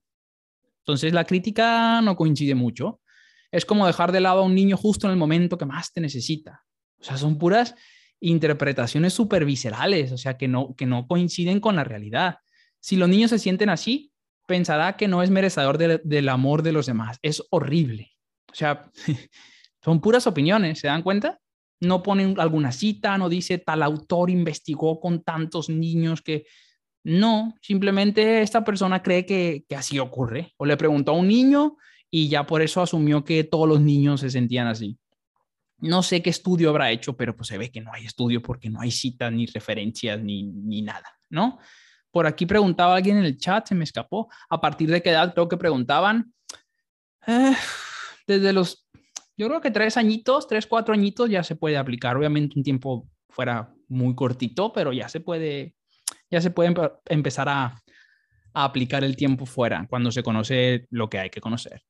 Dice, ignorar a un niño para que aprenda a regular sus emociones es como darle un libro e ignorarle hasta que aprenda a leer dice la psicóloga Andrea Costa.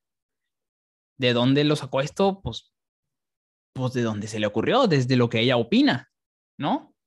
Ignorar, se genera aprendizajes al ignorar, al ser ignorados, por supuesto. Por supuesto que uno aprende cuando es ignorado. Aprende que, que, que haciendo eso que está haciendo no va a obtener atención. Claro que aprendes. El aprendizaje siempre está ahí si yo me mato estudiando, si yo como niño eh, me dedico siempre a, estudiar las horas que me corresponde y me ignora, pues yo aprendo que, que estudiando no voy a obtener atención, pero aprendo.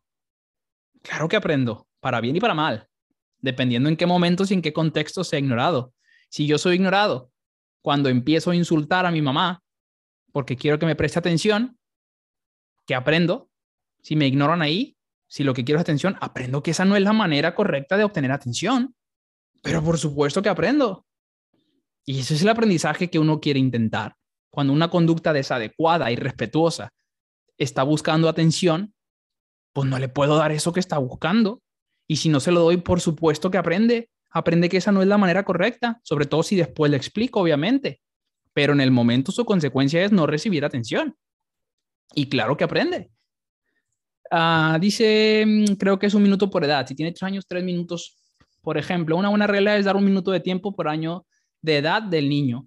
¿Hasta qué edad se puede utilizar el tiempo fuera? Pues es que aquí depende de, la reacción. Por lo regular, ya con, adolescentes no funciona la mayoría de las veces, pero pues es que hay, que estar pendientes de la reacción del, del niño o del puberto.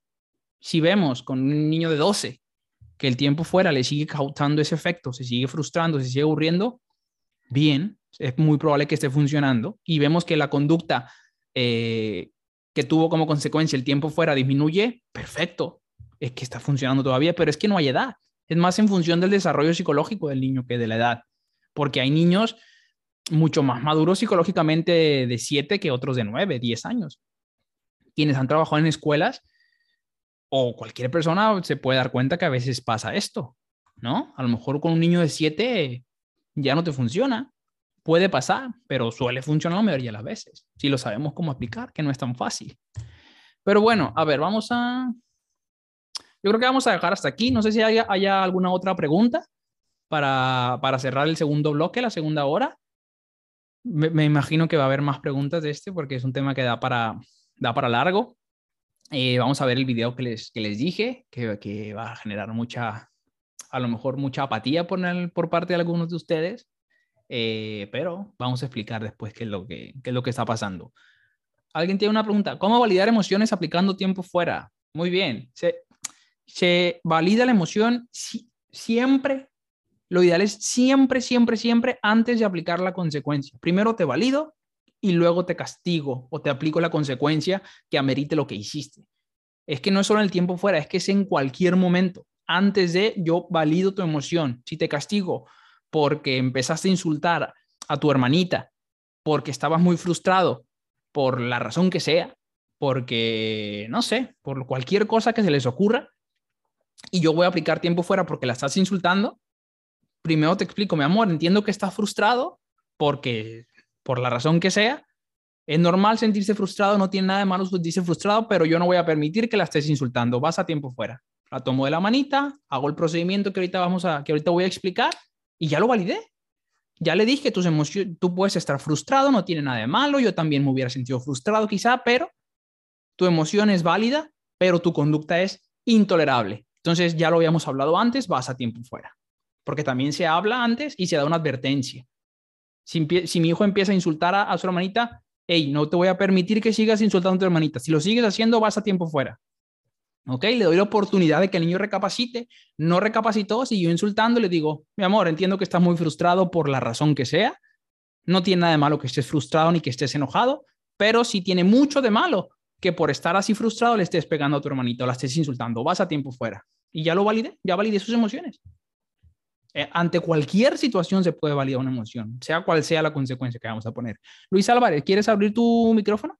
Adelante. Sí, sí, me parece perfecto realmente todo lo que nos estás comentando. Justamente eh, me siento muy cómoda Em, muy cómoda con lo que estás diciendo y más aún porque está aplicado como lo, lo, que mencionas con evidencia.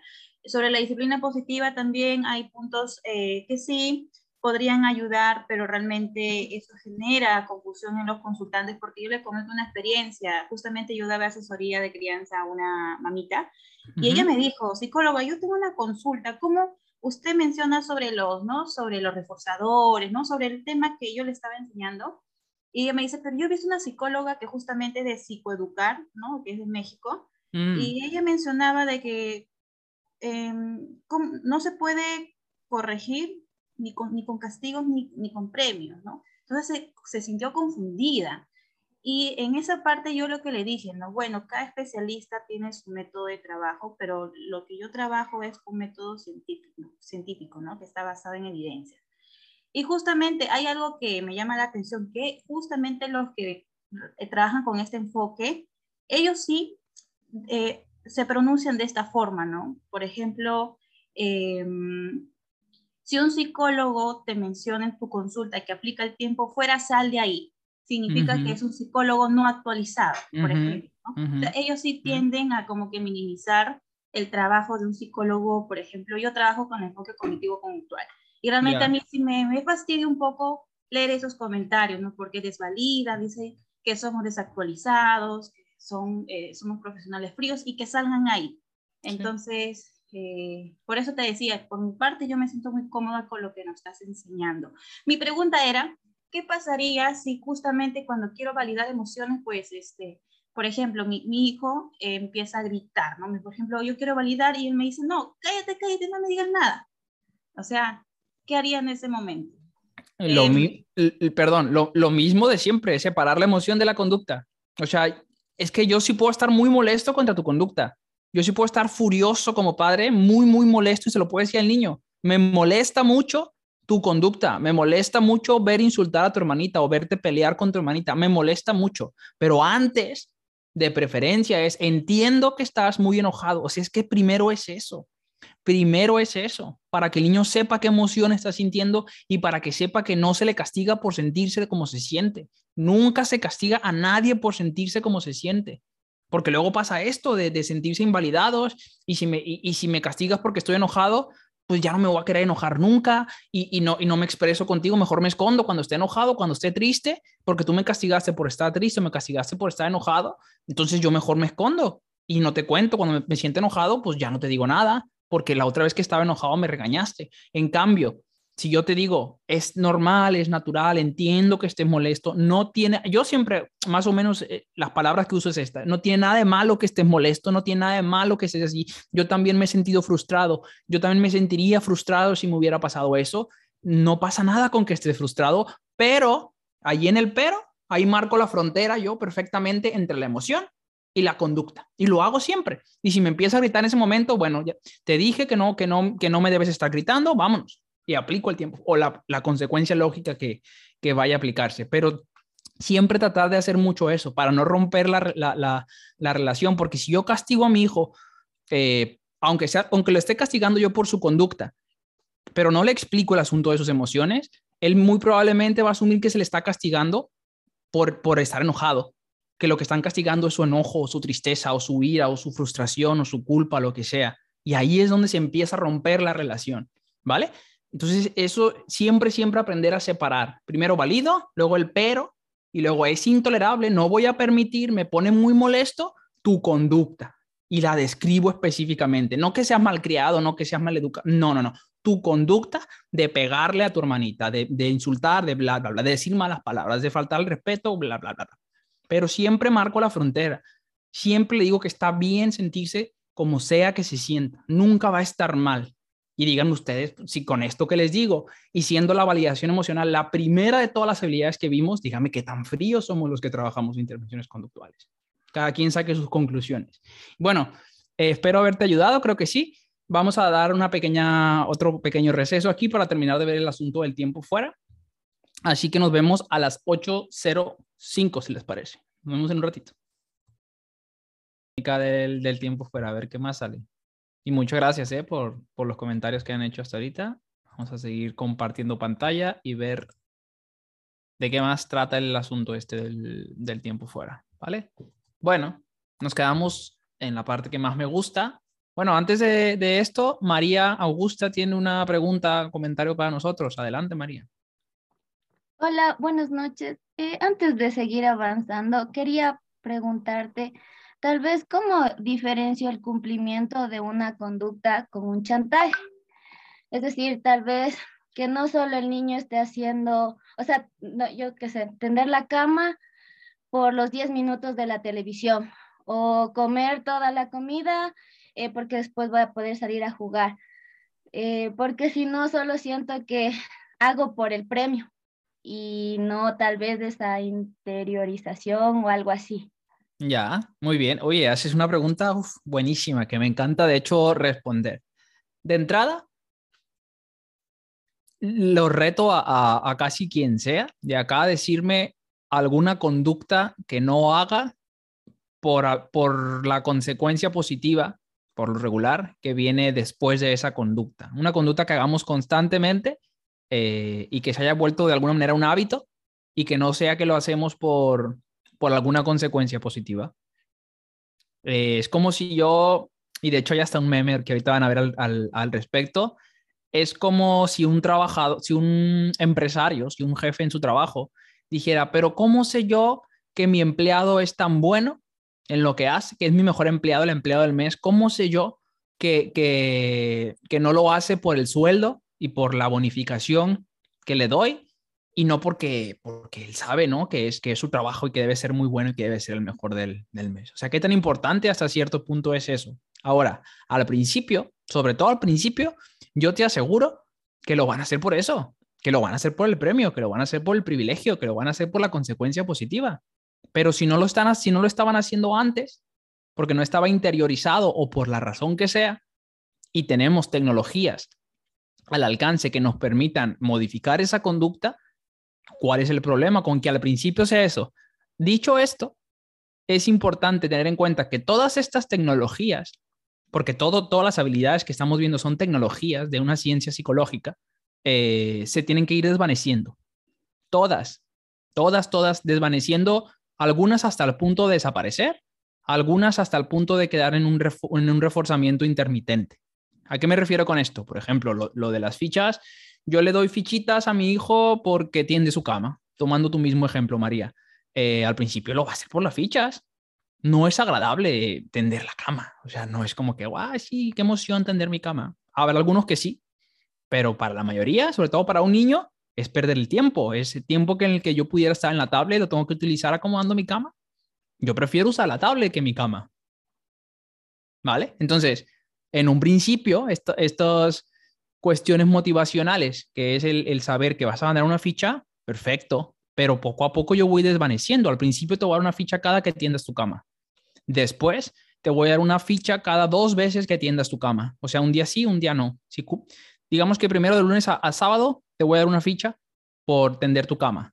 Después, como ya tienes la habilidad y ya tienes el hábito y te explico que ya es una de tus responsabilidades, te voy a dar una ficha cada dos días que tiendas tu cama. O sea, el lunes no te voy a dar ficha, pero si la haces lunes y martes, sí te voy a dar ficha. Y luego cada tres días, lunes, martes y miércoles, ficha.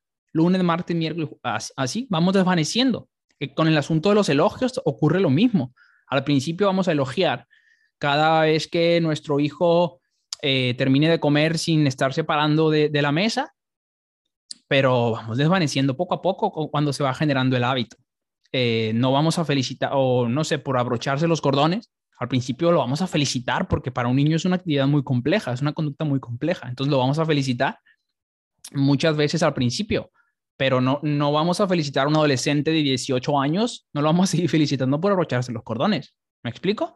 ¿Por qué? Porque se va generando el hábito, ¿no? Entonces, en un principio sí va a ser así, pero luego, ya que se genera el hábito, queda asociada la, la gratificación, queda asociada con la conducta y la propia conducta por sí misma genera esta gratificación, se automatiza y se, y se convierte en una especie de hábito. Nada más que a veces tarda más. Hay mucha, muchas teorías sobre esto de los hábitos. Hay quien dice de los 21 días y luego hay, hay muchas otras. La verdad es que no, tenemos muy poca certeza. No hay un promedio real de, de, cuánto toma un hábito. ¿Por qué? Porque cada cabeza es un mundo, ¿no? Lo que decimos. Para algunos puede tardar tres semanas, para otros puede tardar seis semanas, para otros ocho semanas. El número ahorita más aceptado anda en los 41, 45 días y va variando porque el ser humano es demasiado complejo como para ubicarlo en un promedio. Entonces, en un principio sí lo va a hacer por eso, pero ¿por qué está mal que en un principio lo haga por eso?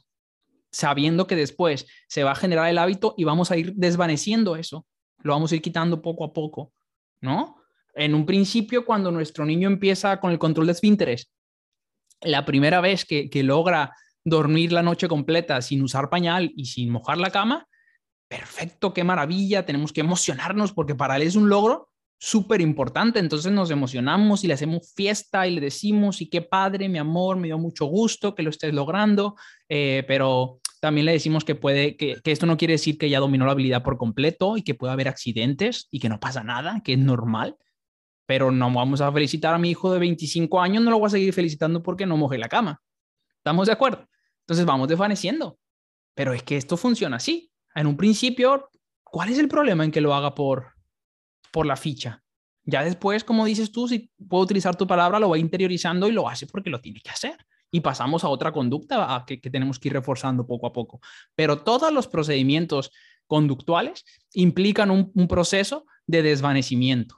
Y eso se trabaja en consulta y se le dice, ok, esta regla ya vimos que, que, se está cumpliendo siempre, entonces vamos desvaneciendo y ya la fichita ya no la damos cada que se haga, sino a veces sí, a veces no. O subimos el, pre el precio de los privilegios y los premios. Hay muchas maneras de desvanecer, pero todas estas intervenciones conductuales se tienen que ir desvaneciendo, ¿vale?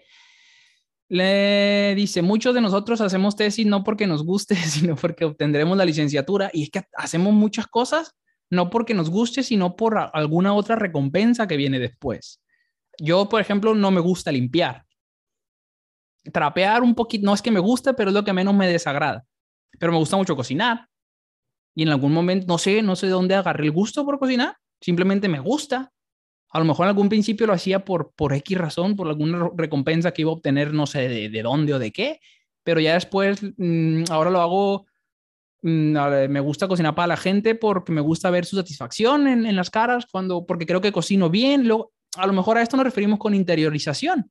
¿por qué me gusta hacer comida si, si es trabajo y, si voy a hacer dos horas haciendo la comida pa, para comer en diez minutos? No sé por qué, pero me gusta, ¿no? Se, se, generó mi hábito y simple y sencillamente me gusta, pero es por alguna consecuencia, siempre es por alguna consecuencia. A ver, ¿qué más dicen? Mmm, Doménica nos manda un emoji ahí. Yamile dice, lo que se desea es llegar a crear un hábito, tal cual. A casi nadie le gusta recibir un pinchazo con aguja en el brazo, pero lo hacemos por la protección contra una enfermedad, siempre hay o alguna consecuencia positiva que viene o evitar alguna consecuencia negativa. En el ejemplo que da Elías, son las dos cosas, ¿no? Eh, lo del pinchazo, lo de que nadie va y dice, ah, por favor, me pinchas, tengo ganas de que me, de que me inyecten. A lo mejor sí, a lo mejor algún masoquista le gustará tal vez, pero a la mayoría de gente no le gusta, pero lo hacemos porque sabemos que nos protege y para evitar eh, el COVID, nadie va con gusto, ah, ya me van a vacunar, se siente bien padre que te vacunen con los efectos secundarios. No, vas ahí emocionado porque sabes que te estás protegiendo, ¿vale? ¿Cómo sabemos en qué momento se quitan las recompensas? O sea, cuando ya hacen todo lo que se requería. Bueno, no es tan, no hay una regla, una ley así específica, pero sí es cuando vemos que durante un par de semanas al menos ya se está cumpliendo al menos con un 80% de éxito a la regla puesta que no se trata del 100%, luego hay papás que quieren el 100% perfecto, no, no, no, un criterio, en la mayoría de las conductas, un criterio del 80% suele ser considerado como muy bueno. Habrá otras perdón, en las que no tanto. Eh, buena pregunta, Leslie, sí, completamente de acuerdo. Mm, luego dice Jocelyn, a mí tampoco me gusta limpiar, solo cocinar y si limpio me compro un dulce como premio. Perfecto, es que está muy bien. O a algunos les da la satisfacción simplemente ver su casa así súper limpia, les genera una satisfacción muy agradable. Tendrán una historia de aprendizaje de por qué es así y por qué otras personas que ver su cuarto así súper limpio y súper ordenado es como que, bueno, pues está bien, pero tampoco es como que, que, que, padre, ¿no? Qué emocionante. Y otras que sí, tendrán su historia de aprendizaje en la que eso se vio reforzado, en la que a lo mejor tu mamá te decía, mi, amor, eres muy limpia, o que a lo mejor le decía, limpiaste tu cuarto, ahora vas a poder ir a, a jugar y la emoción de jugar se asocia con el hecho de limpiar y luego el hecho de limpiar por sí solo genera esa, esa emoción. Es puro condicionamiento clásico a veces o condicionamiento operante. Por eso la importancia de entender estos principios de aprendizaje. Me regreso otra vez a ellos, ¿vale? Yo no sé por qué me gusta cocinar, pero me gusta. No sé, pero y casi nada que tenga que ver con limpieza me gusta. Yo prefiero tres horas de, cocina para mi familia, pero que ellos limpien en diez minutos, a yo limpiar esos diez minutos y no sé por qué. Pero pues qué tan importante saber por qué simplemente me gusta y lo hago con gusto y, se acabó, ¿no? Más o menos así va la, va la cosa. Entonces no hay que preocuparnos si al principio lo hacen solo por el premio. ¿Qué tiene de malo? muchos de aquí vamos a trabajar solamente por el premio, que es un sueldo. La mayoría seguramente tienen un trabajo en el que, o bueno, varios de ustedes tendrán o habrán tenido algún trabajo en el que te bonificaban por, por llegar temprano, por llegar máximo a la hora de entrada. Y no es que te guste decir, ay, qué emoción, me voy a levantar. No, es porque sabes que hay un bono ahí. O por, por el contrario, sabes que si no llegas te van a, a las tres retardos hay falta. Todos, o sea, a fin de cuentas es así. Muchas cosas nosotros, nosotros imagínense que su jefe les diga, eh, llegaste muy temprano todo el, todo el, todo el mes, cumpliste con tu productividad al 100%, no tengo ninguna queja de ti, pero es tu responsabilidad entonces no va a haber sueldo. ¿Por qué? Porque tú firmaste un contrato y ahí decía que tu responsabilidad es llegar temprano y, tener productividad. ¿Te imaginas que nos dijera eso un jefe? Bueno, pues esa misma injusticia se genera, se hace a veces con los niños de decir, no, es que es tu responsabilidad. ¿Por qué te voy a felicitar por, por esforzarte en tu tarea si es tu única responsabilidad?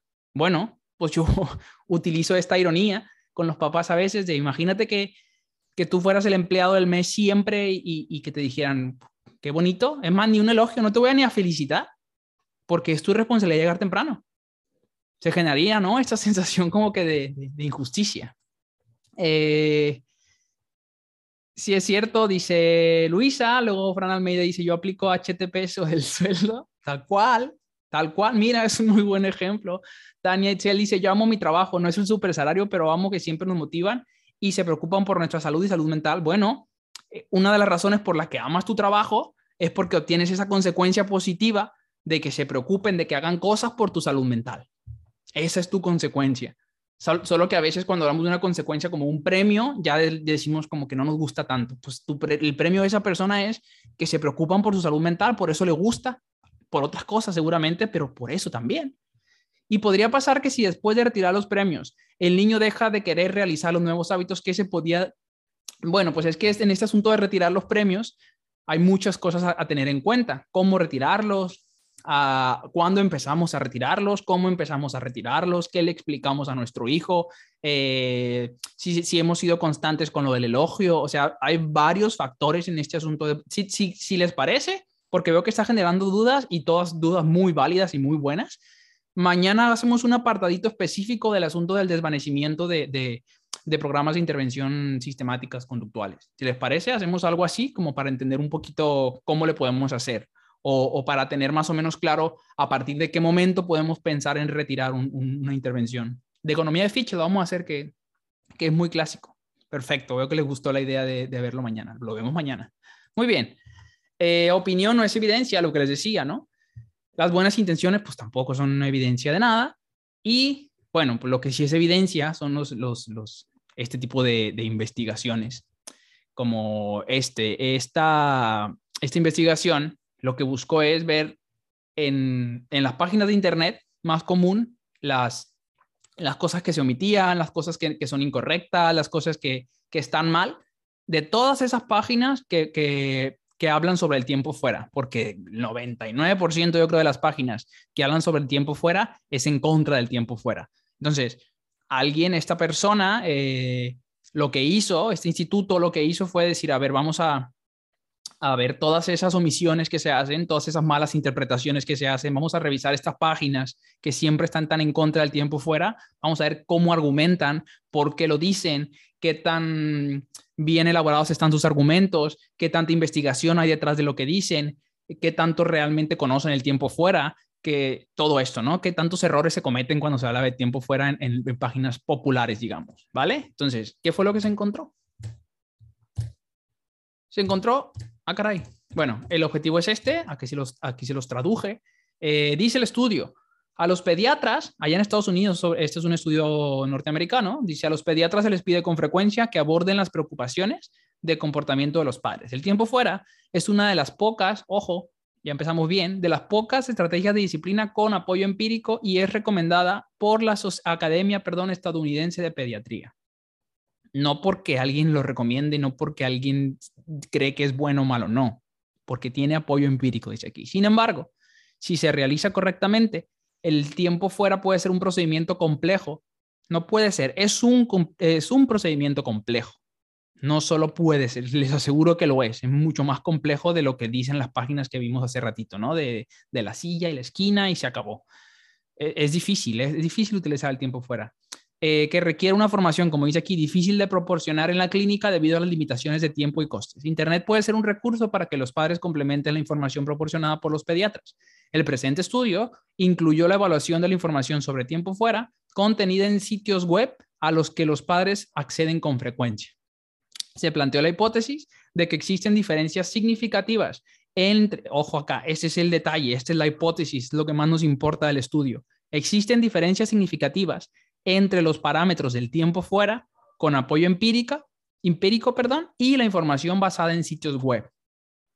Una hipótesis. O sea, estas personas decían, mm, tanta crítica al tiempo fuera, a lo mejor es porque, porque no lo están haciendo bien, pero no se quedaron en eso. No se quedaron en decir, no, no saben ellos lo que... No, investigaron. Esa es la diferencia entre las buenas intenciones y la, y la evidencia como tal, ¿no? Eh, por aquí alguien está reforzando muy bonito mi conducta. Dice Carlos, tienes un toque, ese toque de hacer que tus alumnos siempre quieran más y más y sin memes. Sí, hoy no hemos tenido tantos memes, pero me da gusto, me da gusto ver que, que quieran más y más, como dicen por aquí. Bueno, esa fue la metodología y los resultados obtenidos. El, método consistió en los términos de búsqueda predefinidos se ingresaron en los motores de búsqueda de uso común, es decir, se puso tiempo fuera en Google, por decir algo. Se evaluó la integridad y precisión de información contenida en cada página web Aquí la muestra fue de 102 páginas web, o sea, no fue que vieron una y dijeron, ya está, ¿no? El video ahorita lo vamos a ver, Luisa, no te me desesperes. Eh, se evaluó, como les digo, qué tan preciso era en función de la investigación sobre tiempo fuera y se recopilaron datos sobre la coherencia de la información del tiempo fuera en Internet. ¿Y qué pasó? Resultados. Ninguna de las 102, ninguna de las páginas revisadas incluían información, información precisa sobre los criterios empíricamente validados del tiempo fuera.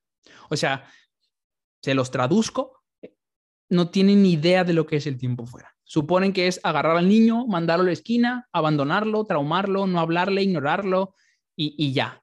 Y creen que están hablando de tiempo fuera. Ninguna página de las, de las más comunes que revisaban los padres tiene realmente idea de qué es el tiempo fuera. Entonces, lo que están criticando no es el tiempo fuera, es su interpretación de lo que es el tiempo fuera. Entonces, yo como terapeuta conductual me tengo que, tengo que cambiar algo que no, es, que no es lo que tú crees, que, tú que me criticas es lo que estoy haciendo realmente. Tú estás criticando algo que no sabes. Es como si yo digo, no, la, eh, la teoría de la evolución es, es, es, es, falsa y lo subo y hago un blog y lo subo porque yo opino que es falsa, pero luego me preguntan y no tengo ni idea y creo, y creo que, y eh, argumento que la evolución es el chango se convirtió en hombre, entonces debería haber changos convirtiéndose en humanos todos los días. Y si ese es mi argumento, que en muchos casos lo es, tristemente, eh, pues no estoy criticando la teoría de evolución, estoy mal interpretando la teoría de evolución y criticándola, ¿no? En un, en un argumento que nada que ver. Entonces, ninguna, fíjense. Luego dice, solo un parámetro fue recomendado de manera precisa en la mayoría de las páginas. De todos los parámetros del tiempo fuera, solo uno. estuvo bien en la mayoría de las páginas. Información inconsistente fue encontrada en 29% de las páginas. El uso del tiempo fuera para decrementar problemas de conducta fue señalado como posible o totalmente inefectivo en el 30% de las páginas. Y ahí está la liga del estudio, ¿no? No es algo que diga yo, es evidente.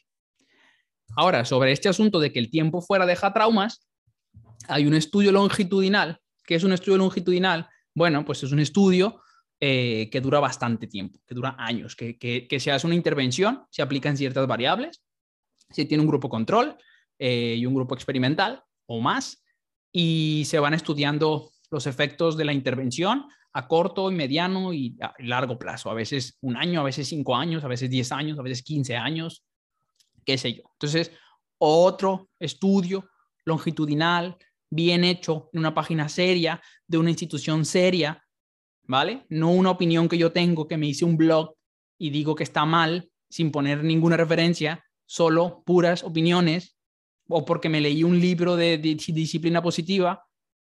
Eso no es eh, eh, un argumento leer libros. Hay muchos libros que son una porquería, que no sirven para nada, y hay otros muy buenos. Pero más que los libros, más que la literatura, más que la opinión de un experto o de un autor, lo que importa es esto. ¿no? Y ahí está la, la página para quien guste visitarlo.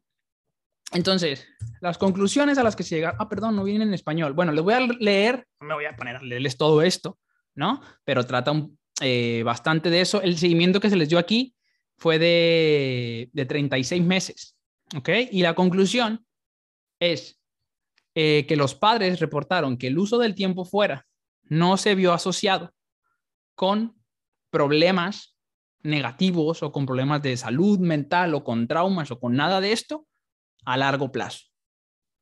No hubo, ¿vale? Entonces, obviamente se requiere más, fíjense la, humildad de la ciencia, dice, se requieren más estudios en esta área, porque este es uno de los estudios pilotos de ver qué, impacto tiene el tiempo fuera a mediano y largo plazo en la salud de los niños, que se hacen adolescentes y adultos, eh, pero esta es una primera aproximación. O sea, la ciencia prácticamente, casi casi que aún sabiendo que realmente no generaba todo eso que dicen, se da el lujo de, estudiarlo por tanta crítica que había y decir, a ver, pues vamos a presentar evidencia. Ellos nos, ellos nos están dando opiniones, nosotros les vamos a dar evidencia. Y esta es la evidencia que, que, los padres reportan que no hubo ningún eh, problema negativo asociado a el uso del tiempo fuera a largo plazo. Entonces, ¿qué pesa más? ¿Esto una metodología, una investigación bien hecha o lo que dice la licenciada fulanita en su blog porque leyó tres libros de, de crianza con apego.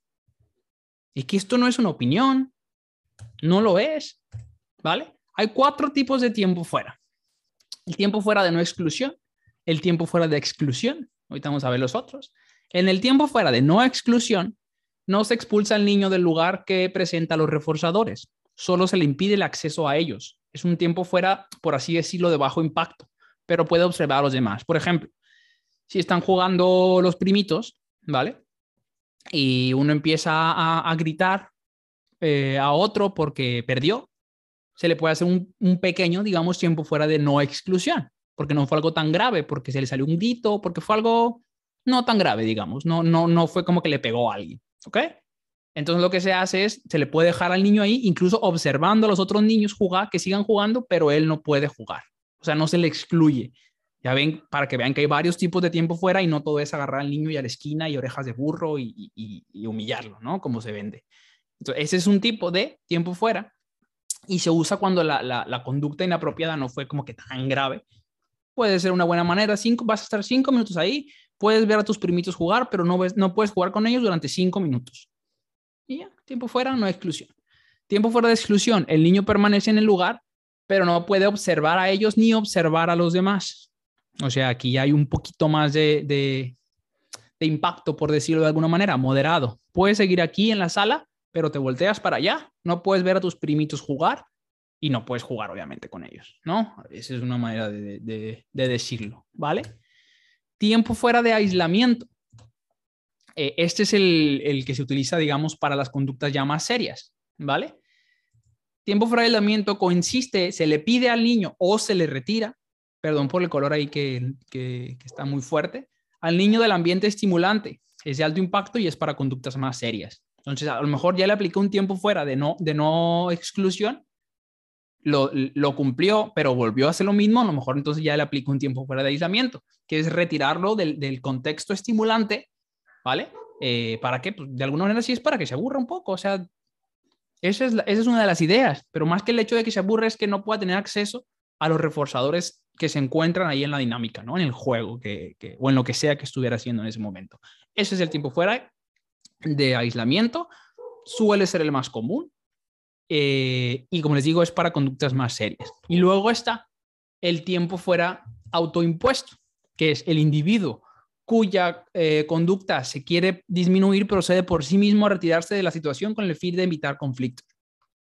Por lo regular, su uso principal es en terapia de pareja, pero también hay niños que si lo trabajamos pueden llegar, o adolescentes o adultos o quien sea, que puede llegar a trabajar el tiempo fuera autoimpuesto. Es decir, a ver, ya siento como que me estoy saliendo de control, siento que si sigo así voy a explotar.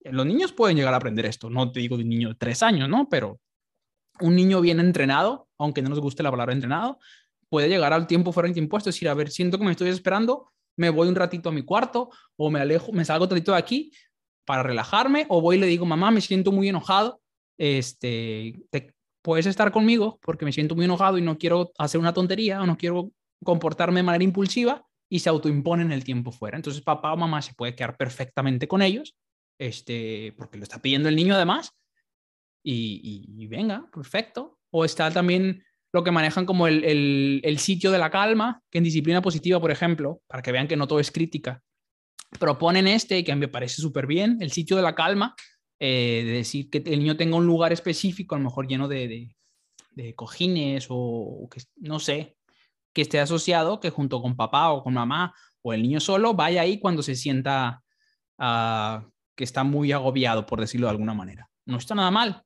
pero, es, pero quieren sustituir el tiempo fuera de aislamiento por ese de la calma, y así no es. Está muy bien que lo propongan como otra cosa, me parece perfecto, pero de ahí a querer sustituirlo no, no es tan fácil. El tiempo fuera autoimpuesto sería bueno para adolescentes, sobre todo para el control de impulsos. Sí, con adolescentes puede funcionar bastante. Es que con quien sea, ¿no? Con un niño no tan pequeño, en adelante ya podemos. Esos son los puntos del tiempo fuera. Ahora vamos a las características para alcanzar a ver el, el video, que lo vamos a tener que comentar ya más de fondo mañana, o igual lo volvemos a ver mañana, pero para que se queden con, para que salgan dudas, preguntas mañana, mañana lo volvemos a ver si les parece, lo analizamos y, y ahí vamos respondiendo las preguntas. Primer punto, ya les dije y le voy a seguir haciendo el énfasis, el tiempo fuera, sobre todo el de aislamiento, es para decrementar problemas serios o peligrosos. No es para cualquier cosita que se nos ocurra. ¿Ok? Segundo criterio, siempre uso un área aburrida, que es aburrida, libre de reforzadores naturales para el tiempo fuera, de aislamiento. Los niños se pueden entretener con casi cualquier cosa, ojo con esto, y eso disminuye el tiempo, el, impacto o el efecto, perdón, del tiempo fuera. Y esto pasa mucho. Eh, a lo mejor muchas veces, muchos caen en el error de, hacer el tiempo fuera en el cuarto del niño, y a lo mejor en el cuarto del niño está la tablet, está la televisión y están sus juguetes, y luego en lugar de castigar, estamos casi, casi que premiando al niño. Entonces, cuando el niño se quiere ir a su cuarto a jugar, va, se va a portar mal porque ya le pusieron tiempo fuera una vez y, y pues, dice que me manden a mi cuarto, es justamente lo que quiero. Cuidado, cuidado. Por eso les digo que no hay reforzadores ni hay castigos a priori antes de la conducta. No, si no disminuye la conducta, no estás castigando. Si no aumenta la conducta, no estás reforzando. Mucho cuidado con esto. Tiene que ser un lugar en el que, porque luego los niños pasan una mosca y ya se entretuvieron y, gran parte del castigo es que se aburra. Entonces, si no se aburra, no se aburre, perdón, no hay frustración. Y si no hay frustración, pues no es una consecuencia que vaya a disminuir ninguna conducta. Muy poco probable que funcione como un castigo. Usar el tiempo fuera solo durante o inmediatamente después de la conducta que quiera decrementar. Mucho ojo con esto. A mí una vez una maestra me pidió, cuando yo era psicólogo en un colegio, me pidió aplicar un tiempo fuera a un niño eh, como a las 12 del mediodía porque a las 8 en su primera clase se había portado mal. Yo le dije, no, es que no va a funcionar, es que, ¿cómo voy a hacer eso? Ya pasó mucho tiempo, no puedo aplicar un tiempo fuera así y no lo apliqué. Entonces, a la otra lo que puedes hacer, le digo, es entrenarte un poquito para que sepas cómo se utiliza, porque una maestra nueva, eh, para que lo apliques lo más inmediato para que se genere esa asociación conducta-consecuencia y se dé lo que conocemos como contingencia y funcione más. O sea, es durante, durante la mala conducta o inmediatamente después de la mala conducta, para que, sea, para que haya más probabilidades de que haya esta contingencia, esta asociación conducta-consecuencia. De un mínimo de atención durante el tiempo fuera. ¿Ok? Así que aquí aplicamos el asunto de ignorar también, ignorar la conducta, no ignorar al niño. ¿Ok? ¿Por qué? Porque si no, puede ser justo lo que quieren los niños, atención. Entonces le das un tiempo fuera, pero le prestas atención, te pones a pelear con él por mientras, pues, pues, pues, pues estás premiando, castigando, quién sabe, ¿no? Está todo ahí, todo muy eh, homogéneamente y no se sabe ni, ni si estamos castigando o reforzando. Una vez que los padres tienen firmemente sujetado el brazo del niño, para quien me preguntaba qué hago cuando el niño no quiere ir al rincón, eh, pues esto, instigación física se llama, pueden buscar la, la habilidad como tal, porque es una habilidad.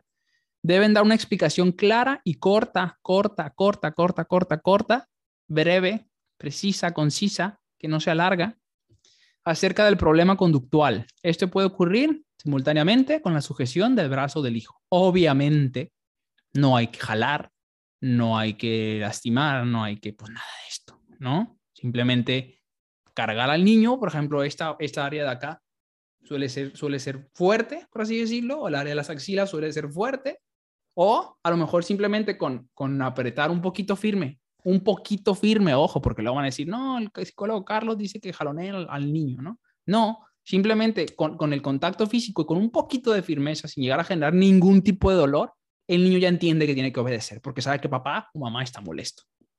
Y con la simple sujeción firme, ya el niño solito va. Si no va, no pasa nada. Lo tomamos, lo ponemos en el lugar y ahorita vemos qué pasa si se nos va, por ejemplo. Los hijos deben permanecer en tiempo fuera un periodo corto, por lo regular no mayor a cinco minutos. Una vez iniciado el tiempo fuera, los padres ya no dicen más. ¿Por qué? Porque cualquier otro comentario puede producir el efecto contrario a la conducta indeseada. Y hace más fácil que nos enganchemos. Y si nos enganchamos, perdemos. Siempre, siempre, siempre, siempre.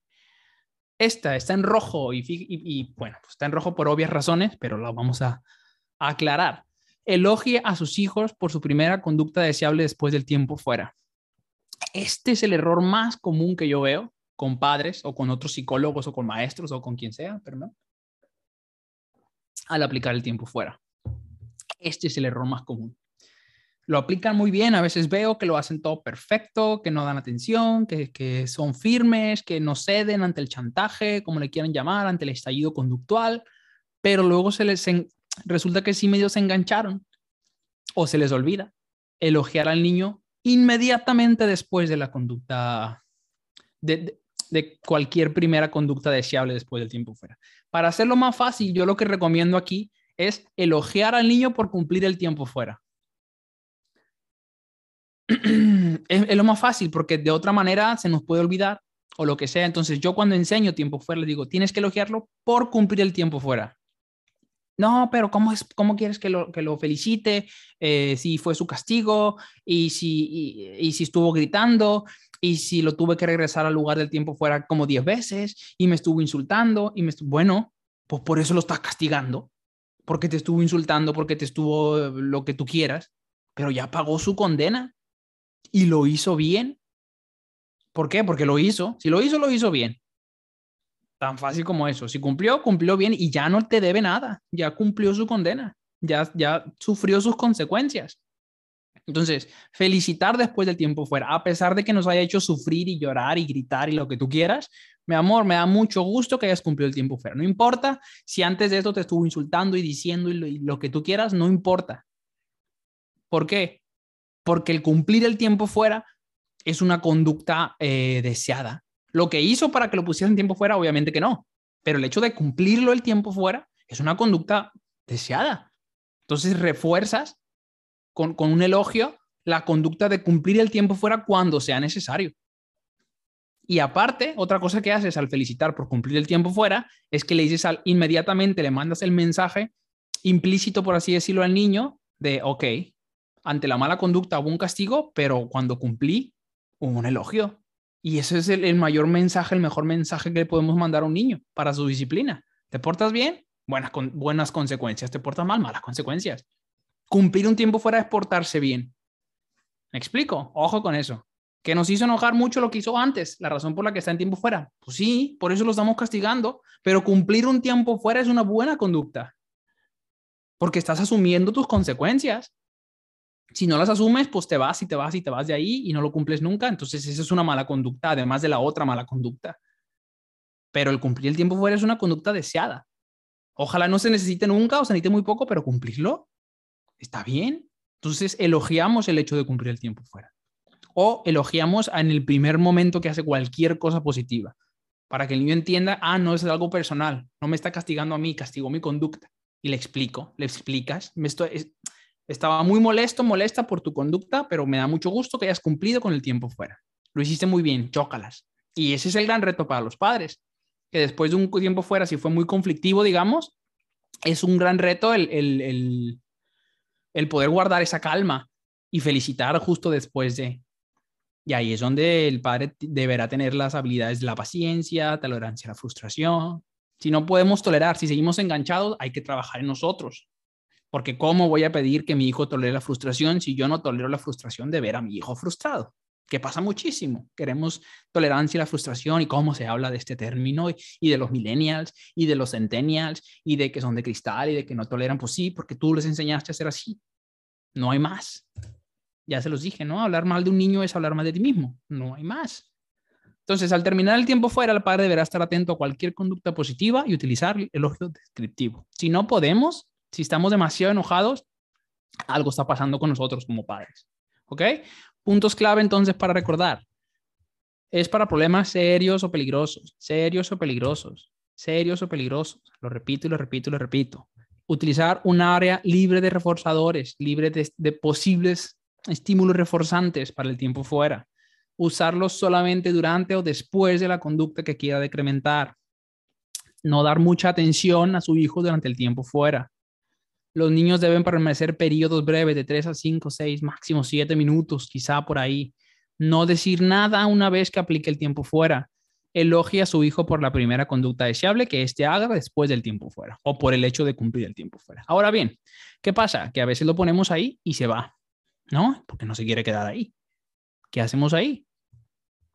¿Qué hacemos ahí? ¿Qué harían ustedes ahí? Cuéntenme, díganme, ya para ver el video y dejarlos con suspenso porque lo vamos a analizar hasta mañana. Pero para que no se queden con las ganas de verlo hoy. ¿Cómo le hacemos? ¿Eh? ¿Qué se les ocurre? Nadie. Nadie se anima. ¿Qué hacemos si ponemos al niño en tiempo fuera, pero se va del lugar? Esa era la pregunta. ¿Qué hacen? ¿Qué harían? Alguien que ya se conozca bien la técnica, ¿qué se hace ahí? Se vale, se vale, que nos ayudemos. De repente mencionarle si no lo hace, proporcionarle otra consecuencia. Mm, pudiera ser, pero por aquí, aquí Edita Cárdenas y Fran Almeida nos están diciendo la más común. Recordarle la orden y que vuelva a iniciar el tiempo fuera desde el inicio del tiempo. Ese es el procedimiento. Y luego me dicen, ¿y si lo vuelvo a llevar y se vuelve a ir? Lo vuelvo a hacer. ¿Y si lo vuelvo a llevar por cuarta y se vuelve a ir? Por quinta vez. ¿Cuál es el mensaje que le mandamos cada que lo regresamos y lo regresamos y lo regresamos y lo regresamos?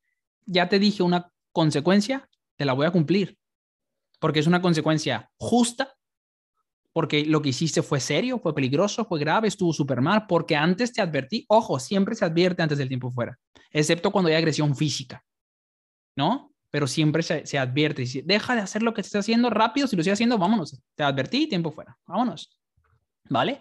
Pero si lo recordamos, si lo recordamos, ¿qué está pasando aquí? Ya lo vimos, resistencia a la extinción de una conducta. Está aumentando el berrinche, está aumentando la frustración, sobre todo la primera vez. Cuando lo vayan a aplicar, se tiene que tener el tiempo. Mi récord personal de un tiempo fuera, porque era un niño que iba y, que, iba y lo tenía que regresar y regresar y regresar y regresar. Fue en un colegio y fue, fueron como ciento y tantos minutos. Estuvo cerca de las dos horas ese tiempo fuera. Pero imagínense qué tan impactante, qué tan grande es el mensaje que yo le mandé a ese niño, sin, sin sermón, sin decir, ah, mira, para que veas que conmigo, no, no tuve que, que decirle, ves que conmigo no se juega, o ves que, no, no se lo dije, se lo hice ver directamente, ¿cómo? Cumpliéndole. Le dije, vas a tiempo fuera y no me fui de ahí hasta que, de hecho tenía una clase que tenía que dar y le tuve que pedir a una amiga que, oye, ¿me puedes cubrir la clase? Es que no puedo soltar el tiempo fuera.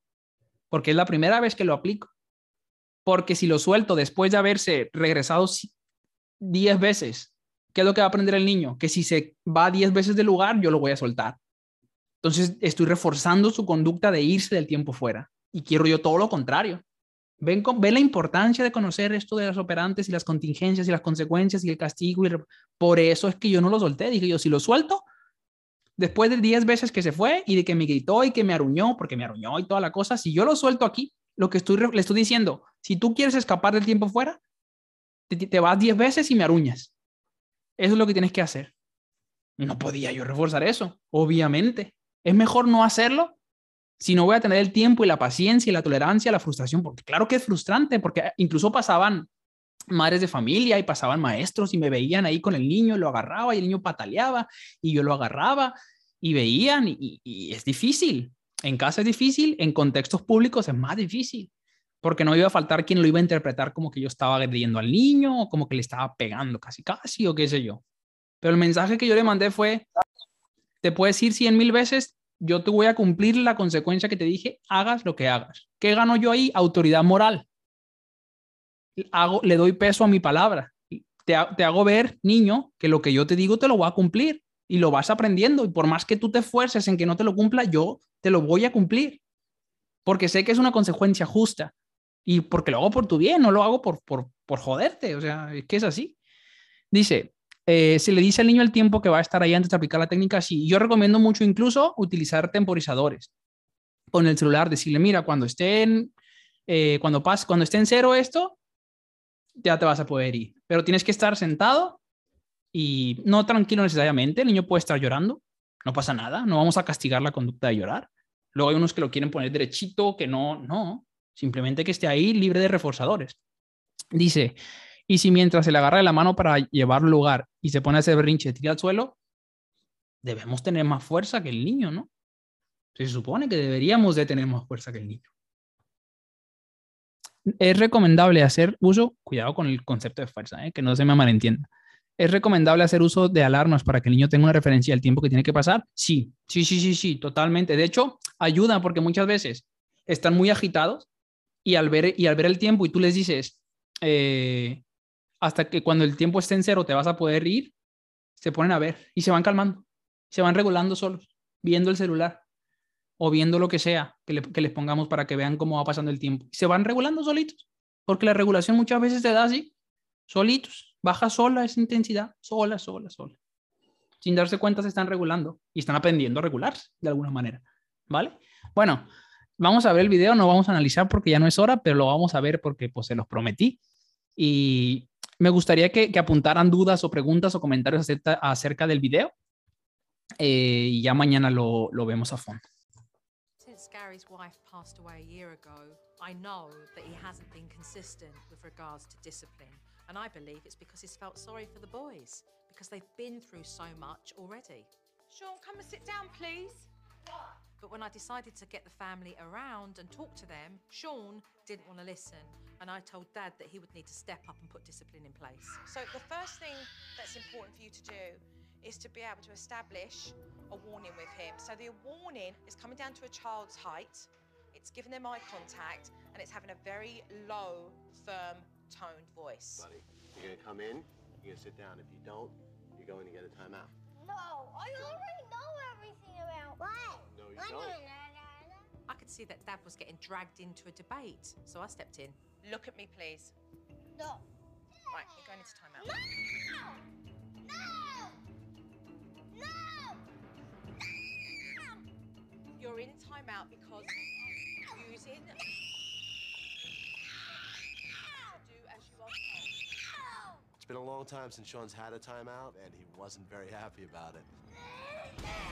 Set the timer. Come away because your brother's in timeout because he didn't listen. He absolutely screamed his head off. He was so beside himself that he was in timeout. Should have bought some earplugs, shouldn't we? Despite Sean screaming, he did stay in timeout for four minutes, and then it was time for an apology. Sean, I put you into timeout because you did not listen to me. You do need to apologize and tell me that you're sorry. I'm sorry. He turned around to the wall and very begrudgingly said, sorry. So that's not an acceptable apology for me. So we'll leave him in there to cool down a little bit and then we'll come back. On some level, Sean understood that a major change was about to happen in his life. You need to tell me that you're sorry for this behaviour. No! Properly. No! All right, then you'll stay there. He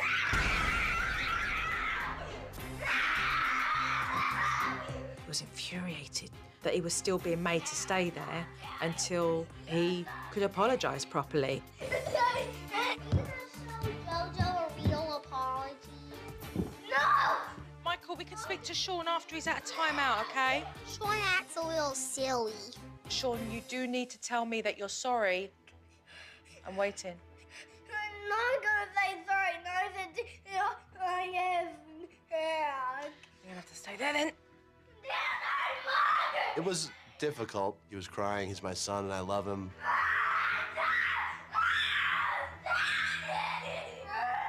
But at the same time, I know deep down that what he did was wrong, and he knew deep down what he did was wrong. Sean, you do need to tell me that you're sorry for your behaviour. I'm sorry. Okay, thank you very much. I'd love to give you a hug and a kiss. That's a that's a meaningful apology. Thank you very much. And with that, Dad had taken the first step to restoring discipline in his home. Pues estoy listo para sus insultos, para que me digan que el niño lo traumaron, para que me digan muchas cosas. Eh, Elías hace un comentario muy, muy interesante de, de entrada. Lo de ser, lo de sincero no es analizable. Es- Estoy de acuerdo. Deme un segundito que se abrió otro video aquí. A ver, ahí está. Es cierto, es cierto lo de que, que sea sincero no es tan analizable, pero bueno, se vale dentro de lo que cabe que el padre más o menos sepa qué tan sincero está haciendo, pero si nos ponemos muy técnicos, Elías, tienes toda la razón del mundo. Toda, toda, toda la razón del mundo. Cuesta ser objetivo, ¿no? Al decir, no podemos operativizar esa, esa conducta de, ser, sin- de que sea sincero, pero eh, no me gusta mucho a- a- apelar a la intuición, pero ahí más o menos uno se puede dar cuenta. Pero tienes toda la razón. Tania, vamos a, pasar uno o dos comentarios nada más porque no hay tiempo. Mañana lo vamos a analizar a fondo. Si quieren, lo volvemos a ver. Nos vamos, nos vamos a ir parando poco a poquito. Dice Iván, en base a los criterios a cumplirse para la efectividad del tiempo fuera, el lugar donde ubicaron al niño no fue muy efectivo, en mi opinión. Todo eso, todo eso, todo eso lo vamos a ver mañana. Eh, no se preocupen. Tania, adelante. Pues para mí, yo creo que quizás sí no fue tan técnico, pero este cumplió en fin el objetivo. Y en niños de esa edad es súper difícil que acá tiene una orden. Es muy difícil. Sí, sí, sí. Sí, más con una historia de aprendizaje que se veía que el niño es bastante, le costaba bastante, ¿no? El control de impulso, vamos a llamarle, eh, que no estaba expuesto a ese tipo de frustración, eh, pues se notaba, ¿no? Se notaba leguas, pero, pero vean cómo se terminó calmando, eh, terminó disculpándose y vean también súper importante, se, vio la conducta modificada y se vio que se generó, ah, me voy a poner términos menos técnicos, pero se vio que se hace un clic en el niño, es que se nota. Se nota que cedes y que dices, bueno, pues es que pues ya, no, ya no hay más. Ven como al último cuando dice, I'm sorry, cuando se calma el último ya está como que tranquilo, ya está como que, pues, pues bueno, pues qué voy a hacer, ¿no? Como que resignado. Ojo que me estoy poniendo menos técnico, ¿no? Pero son cositas que se pueden medio percibir, ¿no? Al ver al niño como que, pues chale, pues ya lo intenté, pero, pero pues no funcionó, no, no sirvió hice lo, lo, más que pude, esos gritos tan intensos, eh, se notaba que eso se llama, ese es el estallido conductual del que, del que les he hablado, y si yo ahí cedo, eh, refuerzo y le digo al niño, si quieres convencerme, grita así, pero con todas tus ganas. En cambio, al no ceder, te digo, a pesar de que grites con todas tus ganas, no voy a ceder. Se le manda un mensaje súper importante. Y en teoría, el tiempo fuera se debe utilizar muy pocas veces, por lo que ya les dije, y porque tiene tanto impacto que, que mejora rápido los, los, los, problemas de este tipo. Aquí ya hubiera intervenido la abuela, la tía, totalmente. Si se dan cuenta, también para el papá incluso era, era muy difícil. Y este es el gran reto a veces al que nos enfrentamos, que es muy difícil para un padre ver a un niño así, tan intenso, tan agresivo. ¿no? Y más con la situación, vieron que había, que había fallecido la, la mamá hace no mucho y al papá le estaba costando la disciplina y bla, bla, bla. Bueno, muchas cosas que vamos a terminar de ver mañana porque hay mucho que analizar, hay mucho que analizar, hermosa batería, me dicen por acá, hay mucho que, que analizar eh, del video para no quedarnos con, con sus posiciones. Este, si hubiera sido en un lugar público, de repente existe el ceder por parte del padre, totalmente. Es importante la firmeza de los adultos que acompañan al niño por la vergüenza, muy buen video. O sea, sí, que es así. Mañana vamos a ver punto por punto. Si, se dan cuenta, son siete pasos. El más importante, ya se los dije, el del final. ¿Qué dice al final? Hugs and kisses. Abrazo y beso. Vean cómo, a pesar de que la, la, super nanny se haya mantenido muy firme, termina el castigo y ¿qué hace? Lo abraza, lo besa, le dice, claro que te perdono, este, lo hiciste muy bien, bla, bla, bla, bla. ¿Vale? Mañana lo vamos a volver a ver. No les puedo mandar el link porque no está en un link. Lo que puedo hacer es descargarlo, que no tengo descargado, descargarlo, subirlo a alguna nube y les paso el, el, el enlace, ¿vale? Se los paso mañana sin ningún problema preparen sus dudas, preguntas, comentarios, lo que sea.